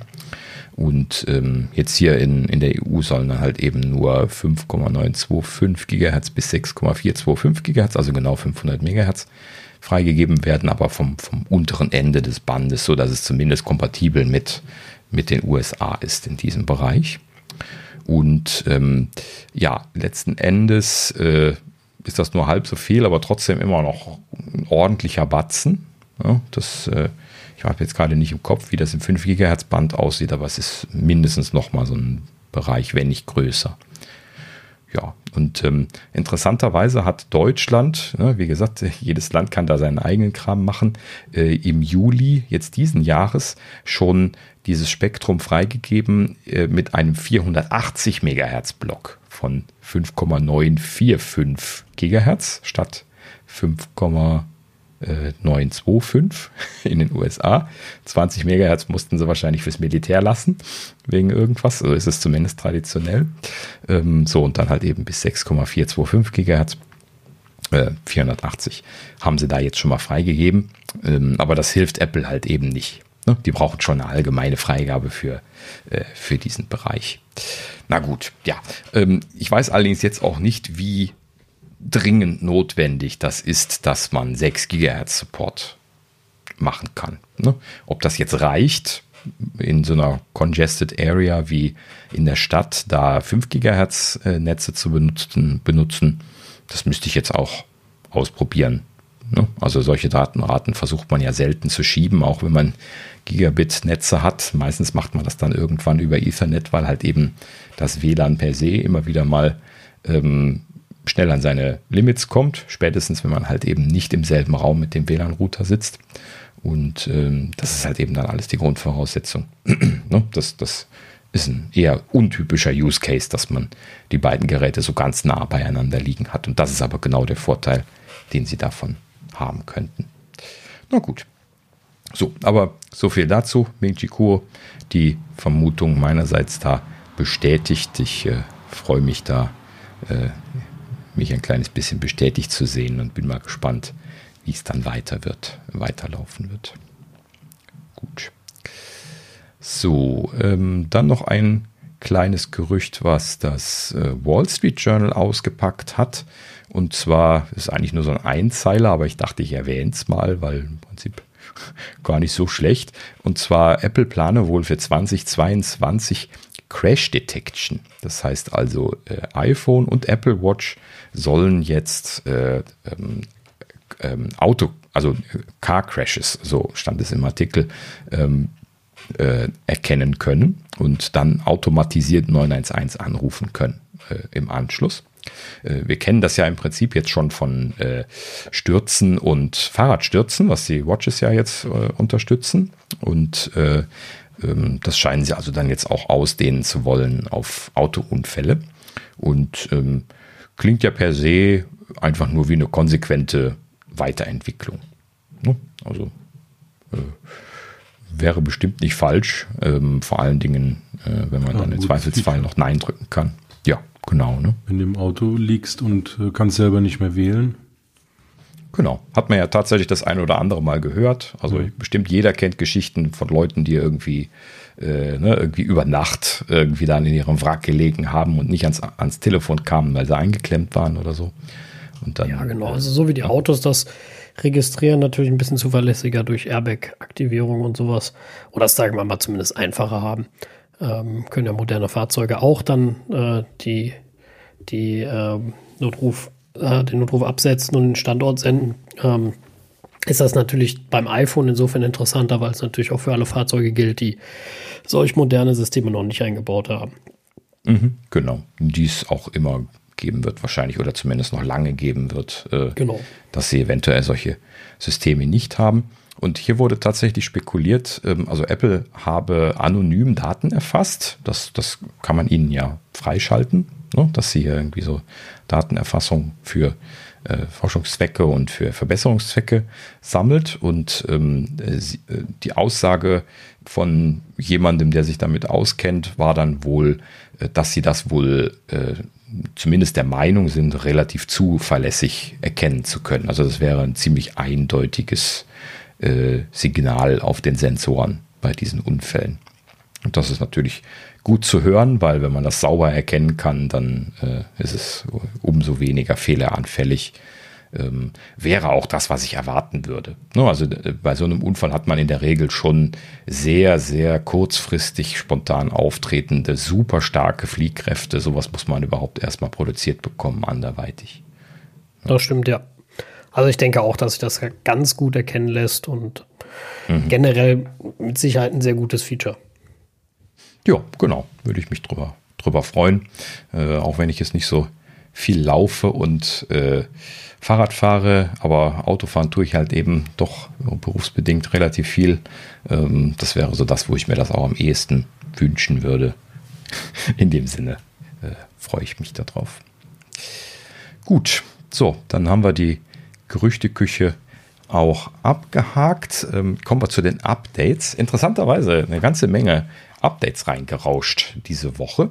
Ähm, fangen wir an mit äh, Safari. äh, letzte Woche hatte ich noch gesagt, hier neues Tab-Leisten-Design, ne, ne, ne, ne, haben sie ausgetauscht, ähm, wieder gegen das alte. Ähm, äh, in, der, in der Beta, ich bin ja hier auf der macOS Beta auf meinem M1, äh, Mac.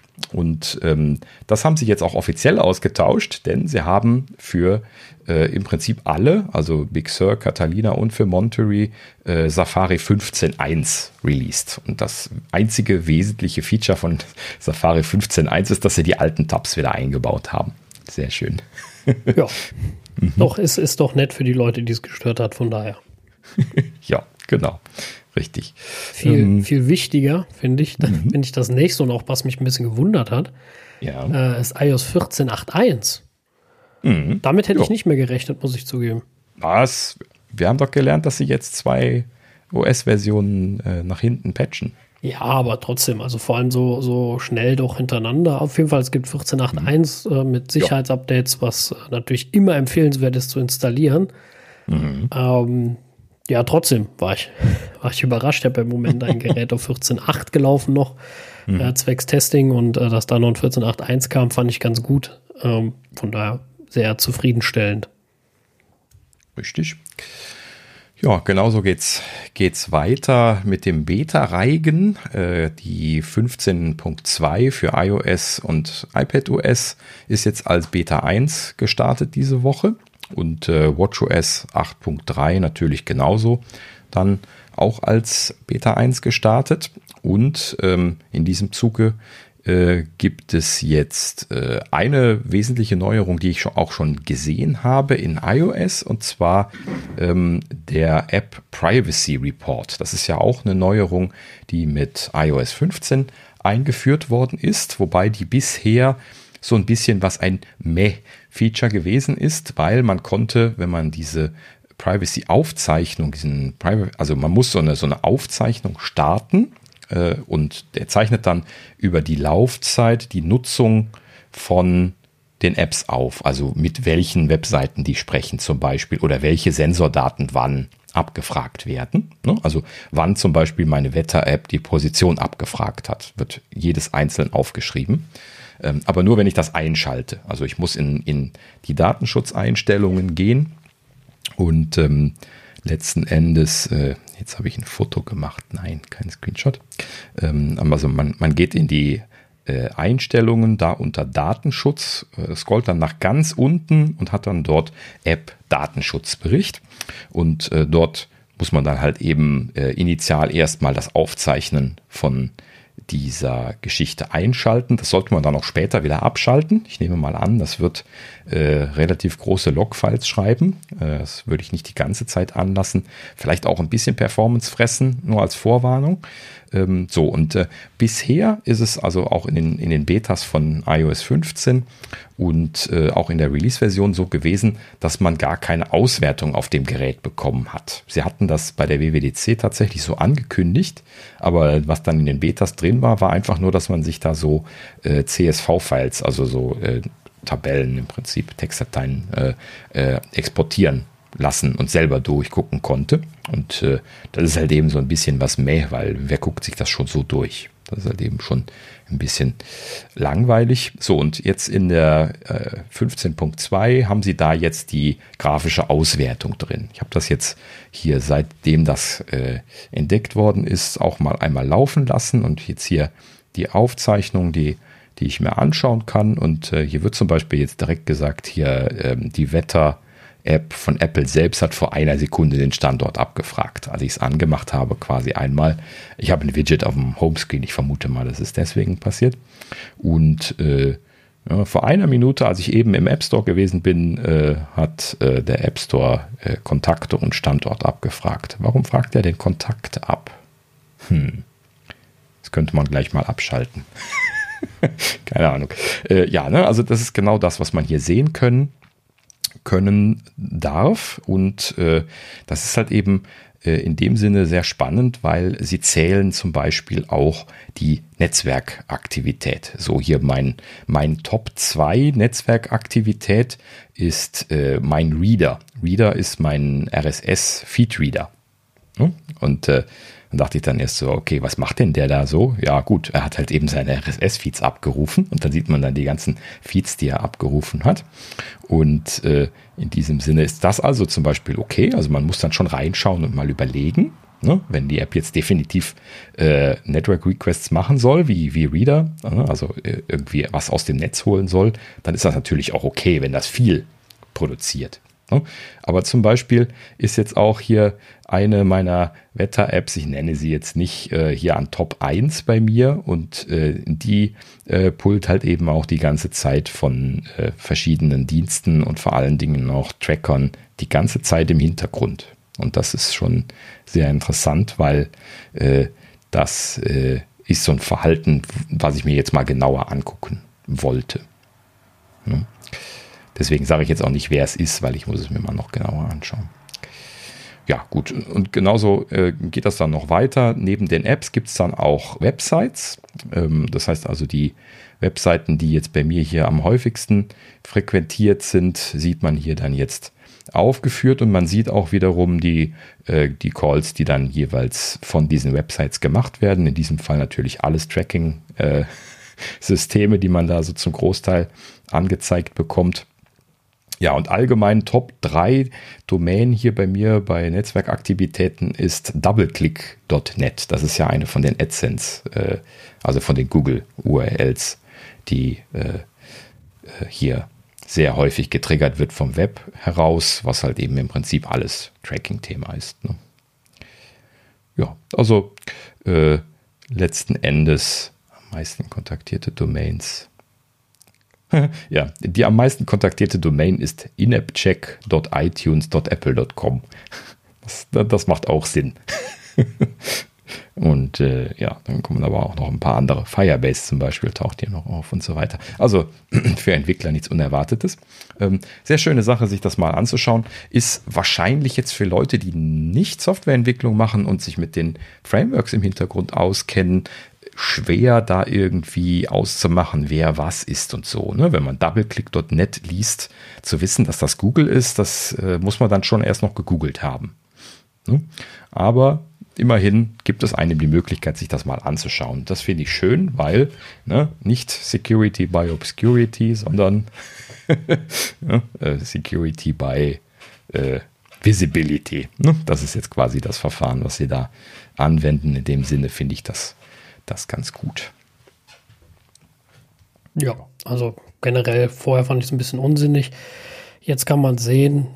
Die Frage ist immer noch, wie viele es nutzen werden und verstehen werden, aber generell kein schlechtes Feature. Genau. Richtig. Gut. So, dann äh, haben wir noch ein weiteres Thema, was hier mit der äh, iOS 15.2 Beta 1 zusammenhängt. Und zwar hat ein Entwickler in dieser Beta 1, von dem ich hier spreche, ähm, einen Teil von äh, dieser CESAM-Lösung für Messages gefunden. Wir erinnern uns äh, bei dieser CESAM-Thematik, da ging es ja um zwei unterschiedliche Systeme. Einmal das, was mit Fotos zu tun hat und dann einmal diese Lösung, die mit Messages zu tun hat, die äh, die Eltern involviert und äh, das Ausblurren von Bildern von Unbekannten und diese Geschichte. Und da sind wohl Teile in äh, der Beta 1 von 15.2 gelandet und dann ging natürlich gleich das Aufschreien los, weil Apple hatte ja gesagt, das ist erstmal zurückgestellt. Dann, ne, mein erster Gedanke war dann auch, uiui, geht das schon wieder los? Ne? Und dann äh, ist aber Apple sehr schnell dabei gewesen, als äh, nachgefragt worden ist von den Nachrichtensites, dann zu sagen, dass das ein Versehen gewesen ist und dass sie weder planen, das mit 15.2 zu releasen, noch es überhaupt so zu releasen, wie es bisher gezeigt worden ist. So, also äh, ganz, ganz klar äh, die äh, Erklärung da nochmal an der Stelle, dass sie das so nicht bringen werden. Nichtsdestotrotz irgendwie ein kleines bisschen amüsant, dass es dann scheinbar dem oder den Entwicklern da durchgerutscht ist, dass das in der Beta 1 gelandet ist. Äh, sie, logischerweise, sie haben das da in der Codebase, sie arbeiten da ja auch bestimmt noch dran in irgendeiner Art und Weise. Ähm, aber ja, da, da so einen kleinen Moment äh, Schweißperlen auf die Stirn gekriegt, dass das schon wieder losgeht. ja gut, sie haben es ja auch nur verschoben, nicht äh, abgesagt, ne? Ja, aber sie hatten ja auch gesagt, äh, sie wollen erstmal äh, sich mit Fachleuten aktiv ja. austauschen, weil sie das ja ganz offensichtlich nicht ordentlich genug gemacht hatten. Und äh, meine Annahme ist, dass das jetzt nicht so schnell passieren wird, ne? dass sie da einen Schlussstrich drunter ziehen. Das, äh, äh, geschweige denn, dass sie sich nicht ihr Weihnachtsquartal kaputt machen werden. Ne? Allein schon deswegen hätte ich dir schon gesagt, nee, das ist bestimmt ein Fehler. Ähm, das, äh, ja, gut. Hat sich also bestätigt, keine Aufregung, äh, soll wieder verschwinden und ist nicht geplant zu kommen. Gut, so, dann weiter im Text. Äh, macOS Monterey 12.1 ist auch in die Beta gegangen, hat jetzt Beta 1 bekommen. Ähm, an der Stelle ist jetzt äh, SharePlay Support drin. Das ist ja bei iOS gerade ausgerollt worden. Äh, kommt also dann bei macOS jetzt auch kurzfristig. Und interessanterweise, man sieht die ersten äh, Kleinigkeiten von Universal Control. Ich dachte schon, yes, yes, yes, endlich mal ausprobieren. Nee, man, man findet es jetzt in der Settings-App, wenn man danach sucht, äh, oben in der Suchliste, Leiste. Das heißt, wenn ich in der Suchleiste Universal Control eingebe, dann kommt dort ein Punkt Universal Control. Ich klicke drauf und dann komme ich in den Display-Einstellungen raus. Hm, also das funktioniert nicht.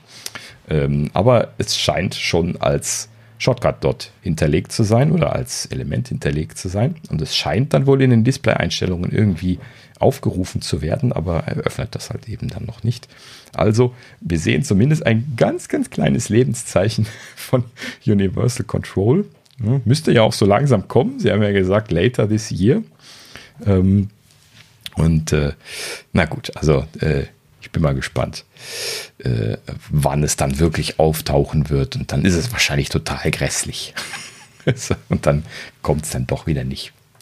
Äh, oder könnt ihr euch vorstellen, dass das auf den ersten Schlag ordentlich sein wird, wenn sie das kein einziges Mal vorher irgendwie getestet haben, öffentlich?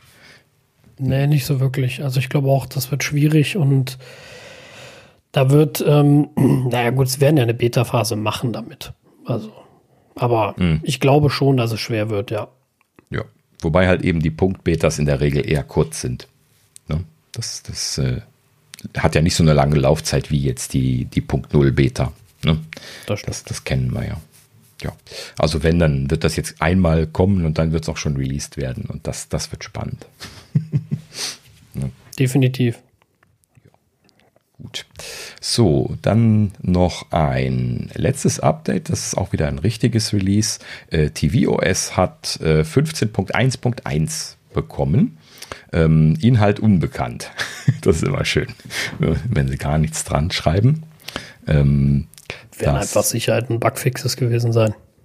Ja, wahrscheinlich. Thema. Einfach Stabilitätsverbesserung. Ja, genau. Ja, also um an der Stelle mal zu schimpfen, ich bin ja ein bisschen grantig, dass sie da nichts mehr dran schreiben.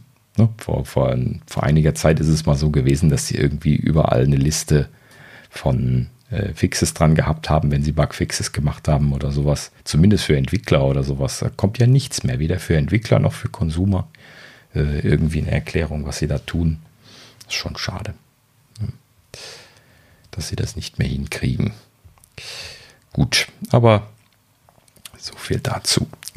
Ähm, apropos, nee, hinkriegen ist jetzt kein guter Übergang. Ach, nicht, nicht, ne, Übergang ist eh versaut. Ähm, wir kommen zur sonstigen Sektion. Und ähm, als allererstes zu Russland.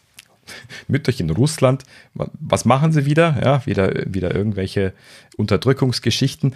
Jein, weil sie unter, sie unterdrücken Apple und Google jetzt. Also noch nicht ganz, aber sie haben angefangen, Ermittlungen, Wettbewerbsermittlungen äh, gegen die App Store gebahnt von Apple und Google jetzt auch in Russland. Doch. Das haben wir doch noch gebraucht, oder? Ja, das hat noch gefehlt. Ja, dass, dass so ein Land das macht, hat mich jetzt schon ein bisschen überrascht. Hm? Ihr hättet jetzt mal Saschas Blick sehen müssen in diesem Moment. Also, ganz ehrlich, ja, gut, meine Kommentare, die, die schenke ich mir jetzt, die ich im Kopf habe. Ähm, aber äh, ja, gut, sie reihen sich halt in eine Reihe von anderen Ländern ein und, und gut ist. Mhm. Ja, genau so habe ich es auch aufgenommen. Habe ich auch nicht weiter zu, nichts weiter zu erzählen. Ist halt eben überall jetzt mehr oder weniger dasselbe Vorgehen. Ja. ja. genau. Und damit gleich zum nächsten weiter. Ist auch wieder noch dasselbe Thema. Äh, und zwar Epic versus Apple. Tada, müssen wir jetzt momentan auch jedes Mal ein kleines Titbit haben. Und zwar ähm, äh, wir hatten ja gelernt, äh, Apple hat äh, Einspruch oder Motion to Stay eingelegt bezüglich der einstweiligen Verfügung, die erlassen worden war. Äh, Epic hatte wieder dagegen gewettert und jetzt äh, hat Apple gerade ähm, ganz kurzfristig jetzt äh, Änderungen für Entwickler ausgerollt. Ich habe das auch als Update für Entwickler bekommen. Und zwar haben sie die ähm, Guidelines geändert ähm, und die sogenannten Anti-Steering Provisions entspannt. Das ist diese Geschichte, dass man die Nutzer nicht äh, kontaktieren durfte bezüglich irgendwie Payment-Systemen, die außerhalb des App Stores liegen. Ne, das ist ja vorher sehr hart formuliert gewesen und auch enforced gewesen von, von Apple, soweit sie das konnten. Und äh, das haben sie jetzt ähm, äh, insofern abgeändert, dass das jetzt äh, in begrenzten Maßen erlaubt ist. Also genau genommen haben sie einfach dieses harte Verbot rausgenommen. Also man, man kann es jetzt machen. So. Ne? Ist es nicht mehr explizit verboten. Und äh, nachdem sie das jetzt gemacht haben, haben sie dann gleich bei, bei Gericht wieder eine Eingabe gemacht, denn dieser Anti-Steering-Teil, der ist ja auch in der äh, einstweiligen Verfügung drin gewesen, gegen die sie Einspruch eingelegt haben. Und jetzt haben sie dann nochmal hinterhergeschossen und haben gesagt, so, ja, äh, ein Teil haben wir jetzt übrigens umgesetzt, ähm, ja, aber den Rest, den, den wollen wir nicht machen, also wollen wir bitte da immer noch Einspruch äh, gegen einlegen. Ja, das heißt also, sie haben das jetzt nochmal korrigiert äh, an der Stelle. Und äh, ja, äh, man kann das jetzt nicht unbedingt vorauseilenden Gehorsam nennen, weil das Thema ist ja auch, äh, ne, Japan hatte das, glaube ich, getriggert, schon äh, quasi da äh, in Bewegung gewesen, äh, wo sie da also auch nachgeben mussten in der Richtung. Und äh, früher oder später werden sie sich da bewegen müssen und diese Kleinigkeit da jetzt, das, äh, da, da, wurde ja sowieso schon immer getrickst und so, das ist wahrscheinlich gar nicht mal so, so bitterböse für, für Apple, das haben sie jetzt einfach mal nachgegeben. Ne? Das ist ja genau das, was wir gesagt haben. Äh, sie werden sich halt eben jetzt bewegen. Die Frage ist nur, wie weit. Und das ist jetzt der erste Minischritt, den sie jetzt gemacht haben in der Richtung. Und ähm, ja, kann man dann mal abwarten, wie sich das bewegt. Auch mal gespannt, was da die, die Richterin zu sagen wird, ob man da einen Kommentar zu lesen wird oder sowas. Ähm, oder ob ja einfach egal ist, weil es ja sowieso in die nächste Instanz geht. Ich weiß es nicht. Ja, gut. So. Äh, nächstes Thema. Ähm, Apple Music. Ähm, wir hatten es als äh, Gerücht gehabt letztes Mal. Ähm, Apple Music ist für die PlayStation 5 gekommen. Tada! Also Apple baut weiterhin seinen Plattform-Support aus. Äh, wir haben das ja schon auf der einen oder anderen Plattform mittlerweile auftauchen sehen, dass Apple Music und TV Plus ja auch zum Teil ähm, auf Fernsehern und so. Da, da geht es jetzt hier nicht drum. Äh, ich glaube aber, die PlayStation hatte schon äh, TV Plus, oder? Ich meine, mich. Ja, aber mit Apple Music, also du hast halt die Möglichkeit, dass du halt die, äh, jeden, jeden Song von Apple Music im Hintergrund zum Beispiel laufen lassen kannst. Oder über, genau. die, über die Mediathek entsprechend. Ne? Genau, das ist jetzt die, die Neuerung. Ich überlegte nur gerade, ob äh, TV Plus schon auf der PlayStation drauf ist. Ich meine ja. Aber das müsste ich noch die, die, die kostenpflichtigen Services, die versuchen sie halt eben jetzt überall hin zu pushen, wo es Sinn macht. Und äh, genauso machen sie das jetzt hier mit Apple Music auf der PlayStation auch. Ähm, Im Prinzip kann man also jetzt da Apple Music genauso benutzen wie auch zum Beispiel Spotify, die auch schon mhm. integriert waren in der letzten Zeit, ähm, auch, sodass man das halt eben zum Beispiel, so wie Thorsten gerade sagte, im Hintergrund hören kann. Ähm, oder halt eben auch, wenn man. Also mit Apple TV Plus äh, schaue ich mal nach, äh, reiche ich nächste mhm. Woche. Ja, okay. Nochmal nach, ob das funktioniert. Ja, gut. Ja, gut. So, dann direkt zum nächsten wo ich gerade schon Spotify gesagt hatte. Spotify ähm, behauptet jetzt größte Podcasting-Plattform zu sein. Haben sie in ihrer Quartalspressekonferenz mit großem Tamtam -Tam verkündet. Ähm, interessanterweise allerdings eine ziemlich kleine Datenbasis unten drunter. Ähm, sie selber haben sich irgendwie auf Basis von Nutzungszahlen zum Plattformgrößten erklärt. So, dazu muss man dann wissen, ähm, äh, weder Spotify noch Apple veröffentlichen im Allgemeinen Zahlen. Ne? Also äh, sie haben jetzt keine Nutzungszahlen genannt und Apple nennt auch keine Nutzungszahlen beziehungsweise auch keine Downloads, was ja eigentlich das ist, was man bei Podcasts eher zählt.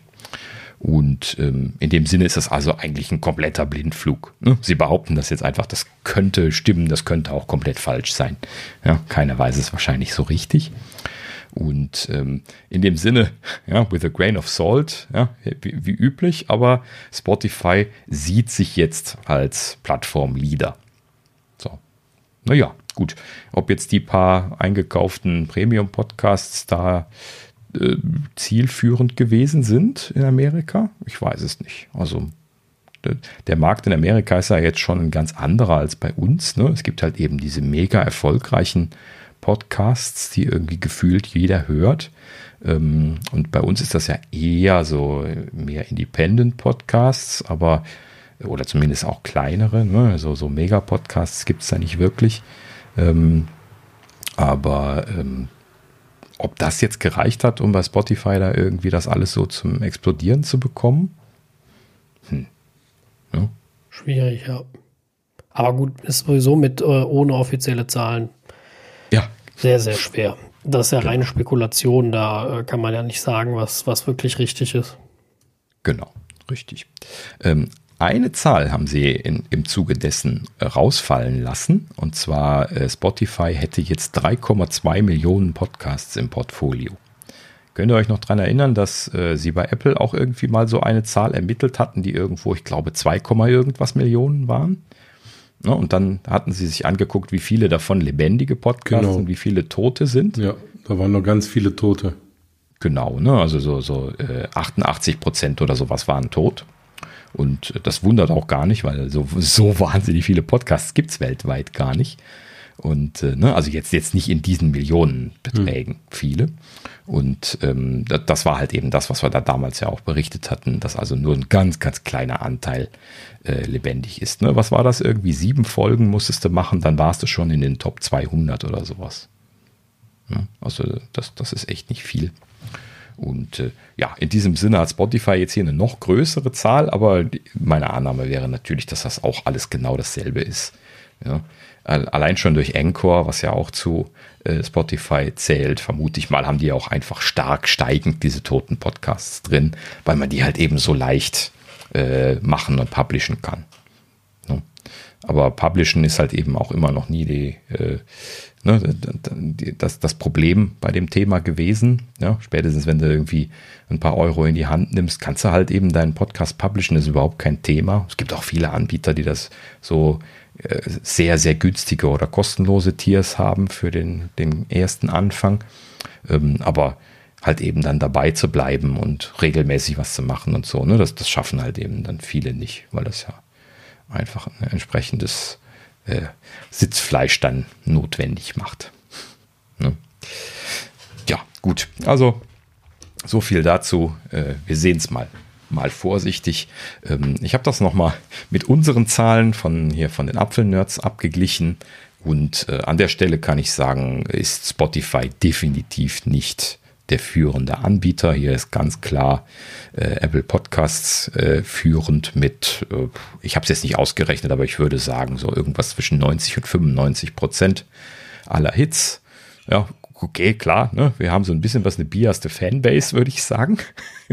ne? So unwahrscheinlich, dass wir sehr, sehr viele Android- Nutzer unter unseren Hörern haben. Ich sehe ein paar Android äh, so ist es nicht. Ist ja auch wunderschön, ja, wenn man mal über den Tellerrand guckt. Ja, danke fürs Zuhören. Ähm, aber äh, ja, wundert mich letzten Endes auch nicht, dass wir hier jetzt irgendwie bei, bei Spotify da nicht so wahnsinnig hochlaufen. Ja. Wobei das gefühlt schon mehr sein könnte. Verhältnis her von dem, wie viele User Spotify so in, in, meiner, äh, in meiner Bubble hat, müssten das eigentlich mehr sein. Ne? Also ich würde behaupten, es gibt einige Leute, die Spotify haben, die nicht ihre Podcasts über Spotify hören. Ne? Wenn ihr diese Konstellation habt, gleich mal, gleich mal wieder ein Aufruf an die Hörer, äh, schreibt uns doch mal oder pinkt mich mal auf Twitter an. Wird mich mal interessieren. Ne? Das äh, ist äh, immer eine spannende Sache für mich. Okay. Ähm, so, dann äh, noch eine Kleinigkeit. Ach so, ähm, ja, genau, so, das noch. Äh, und zwar, ähm, äh, interessanterweise ist diese Woche Microsoft entthront worden als wertvollste Firma der Welt. Ähm, und zwar, äh, wer hat sie entthront? Microsoft. Do. Ja. Äh, ne, die, die, sind aber auch so, so, haben sich langsam von hinten rangepirscht. ne? Sind ja jetzt auch schon seit einiger Zeit äh, äh, so, so mit in den Top Ten gewesen, aber dass sie da jetzt einen Schlagabtausch gemacht haben nach der Quartalspressekonferenz, das hat mich jetzt doch ein kleines bisschen gewundert.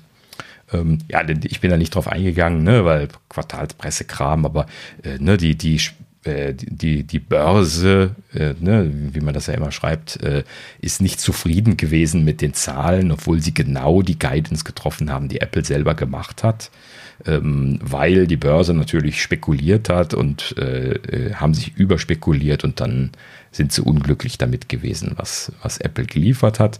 Ja gut, und, die Erwartungen äh, waren so, ne? Die haben ja gesagt, genau. oh, jetzt muss Apple das beste Quartal ever abgeben und dann war es halt doch nicht so toll.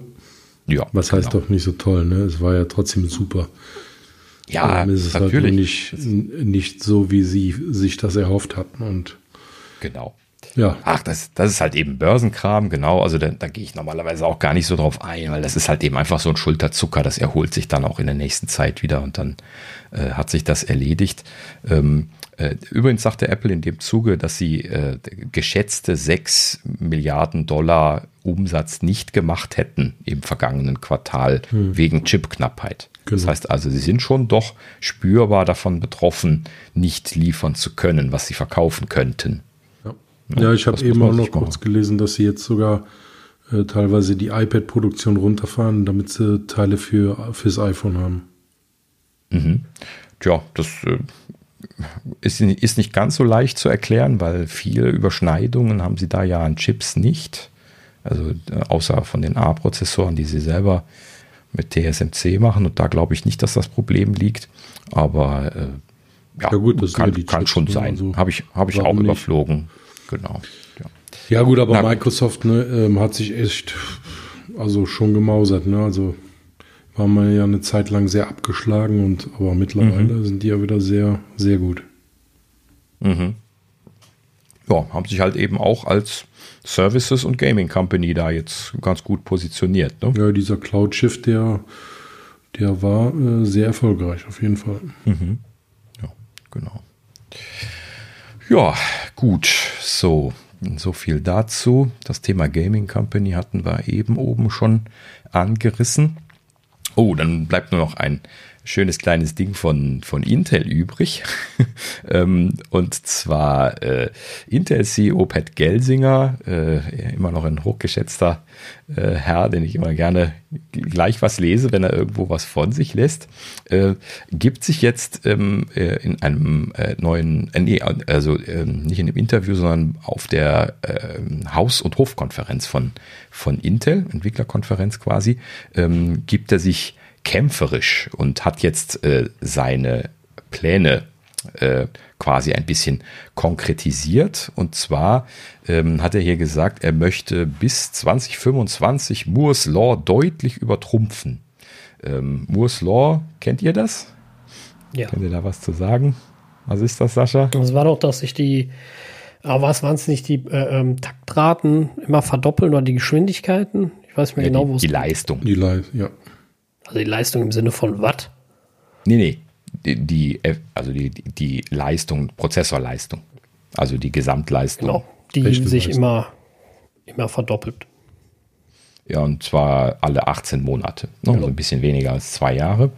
Und äh, äh, Moore ist ja, Donald Moore, glaube ich, ne? Ähm, äh, ist ja, oder Ron Moore, ich weiß nicht mehr genau, ähm, ist ja ne, Intel-Gründer gewesen damals ne? und hat das halt eben dann äh, bei sich selber entdeckt. Ne? Also die äh, statistischen Werte von den Verbesserungsraten der äh, Prozessorarchitekturen ausgewertet hat. Und äh, seitdem hat sich das relativ gut bestätigt. Also Intel hat das, wenn sie gut dabei waren, übererfüllt und wenn sie schlecht dabei waren, untererfüllt. Aber so die Richtung ist tatsächlich diese Verdopplung alle 18 Monate gewesen.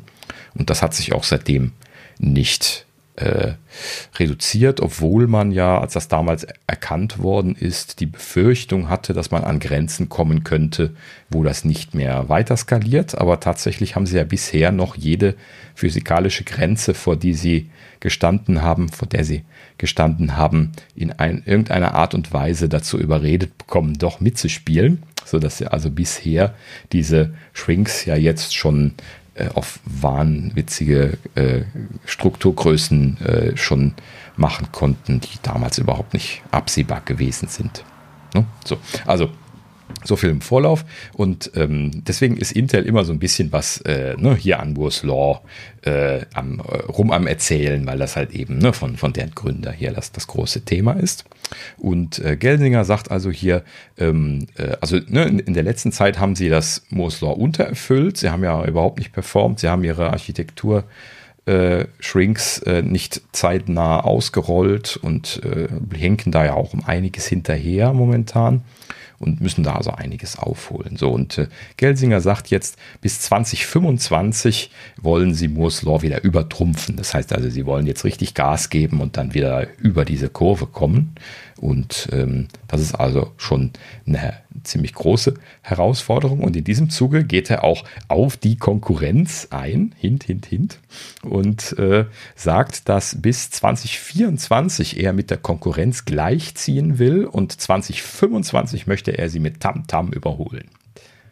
Hm, also das ist mal eine ordentliche Ansage. Ja, Kampfansagen sind das immer gut. Ja, das, das, das, ist auf jeden Fall sportlicher. Claim-Schauder, die man mal abspeichern sollte. Ähm, aber ich finde es ja toll, dass Gelsinger da so Gas gibt. Ne? Also ich fände es schade, wenn, äh, wenn sie sich da jetzt einmachen und sagen würden, äh, alles kaputt. Ne? Sondern sie gehen halt eben stattdessen hin, geben sich jetzt kämpferisch und wollen das zurückerobern. Nicht, dass sie Apple zurückerobern werden, da haben wir ja schon drüber gesprochen, aber sie müssen halt eben jetzt Gas geben. Sie sind halt eben irgendwie auf dem absteigenden Ast und das, das ist keine gute Sache. Und äh, das, was Gelsinger da jetzt angegangen ist, das ist ja ein sehr breites Aktionspaket. Ähm, das äh, klingt ja auch alles sehr erfolgversprechend.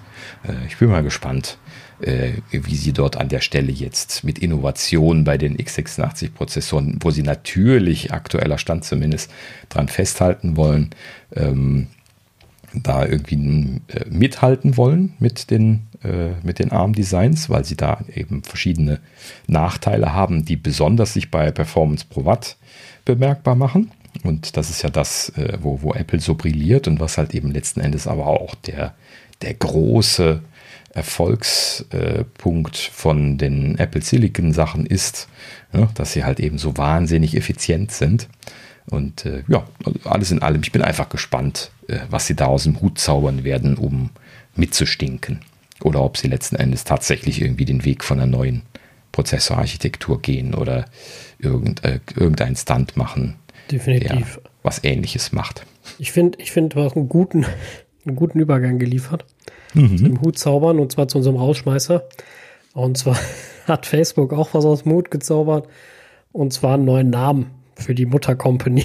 Und zwar heißt Facebook jetzt nicht mehr Facebook, also das dreht nicht vom sozialen Netz, sondern die Facebook Company heißt jetzt Meta.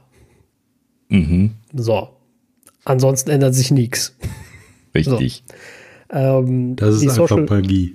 Ja, es ist einfach total geil. Die Social Media Plattformen heißen immer noch gleich. Also es wird weiterhin Instagram geben, Facebook, Facebook Messenger. Die bleiben alle wie es ist und die werden auch genauso viel Mist machen wie vorher. Aber ich glaube, das ist so ein verzweifelter Versuch, äh, die Muttercompany aus der schlechten Presse des sozialen Netzwerks äh, rauszuziehen. Aber ja. ja. Das äh, kommt zu einer ungünstigen Zeit, wo das überall in der Presse ist. Dann werden sie halt eben jetzt überall, überall Meta in Klammern ehemals Facebook ja. schreiben in der Berichterstattung und dann ist das auch sehr schnell äh, wieder in aller Munde. Äh, geschweige denn, dass halt eben Facebook ja auch immer noch die eine großen, großer Company-Teil ist. Und wie du schon sagtest, die hm, sozialen Plattformen behalten ihren Namen, nur die Mutterfirma äh, wird halt eben äh, den Namen ändern. Und äh, man kann das vergleichen so mit äh, dieser, dieser Alphabet-Geschichte bei Google. Ne? Die ja. haben das ja auch mal gemacht irgendwann.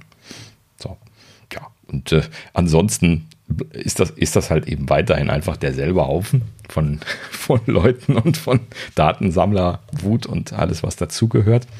Und äh, ja, äh, er hat das natürlich alles äh, sehr schön erklärt. Ne? Er sagte hier, ich zitiere das mal, ähm, The new name will reflect who we are and what we hope to build. Ja. So, also The Metaverse, sie haben dann Metaverse sogar dann an vielen Stellen noch gesagt ist wohl irgendwas, was sie, was sie spannend finden. Ne? Metaverse ist so.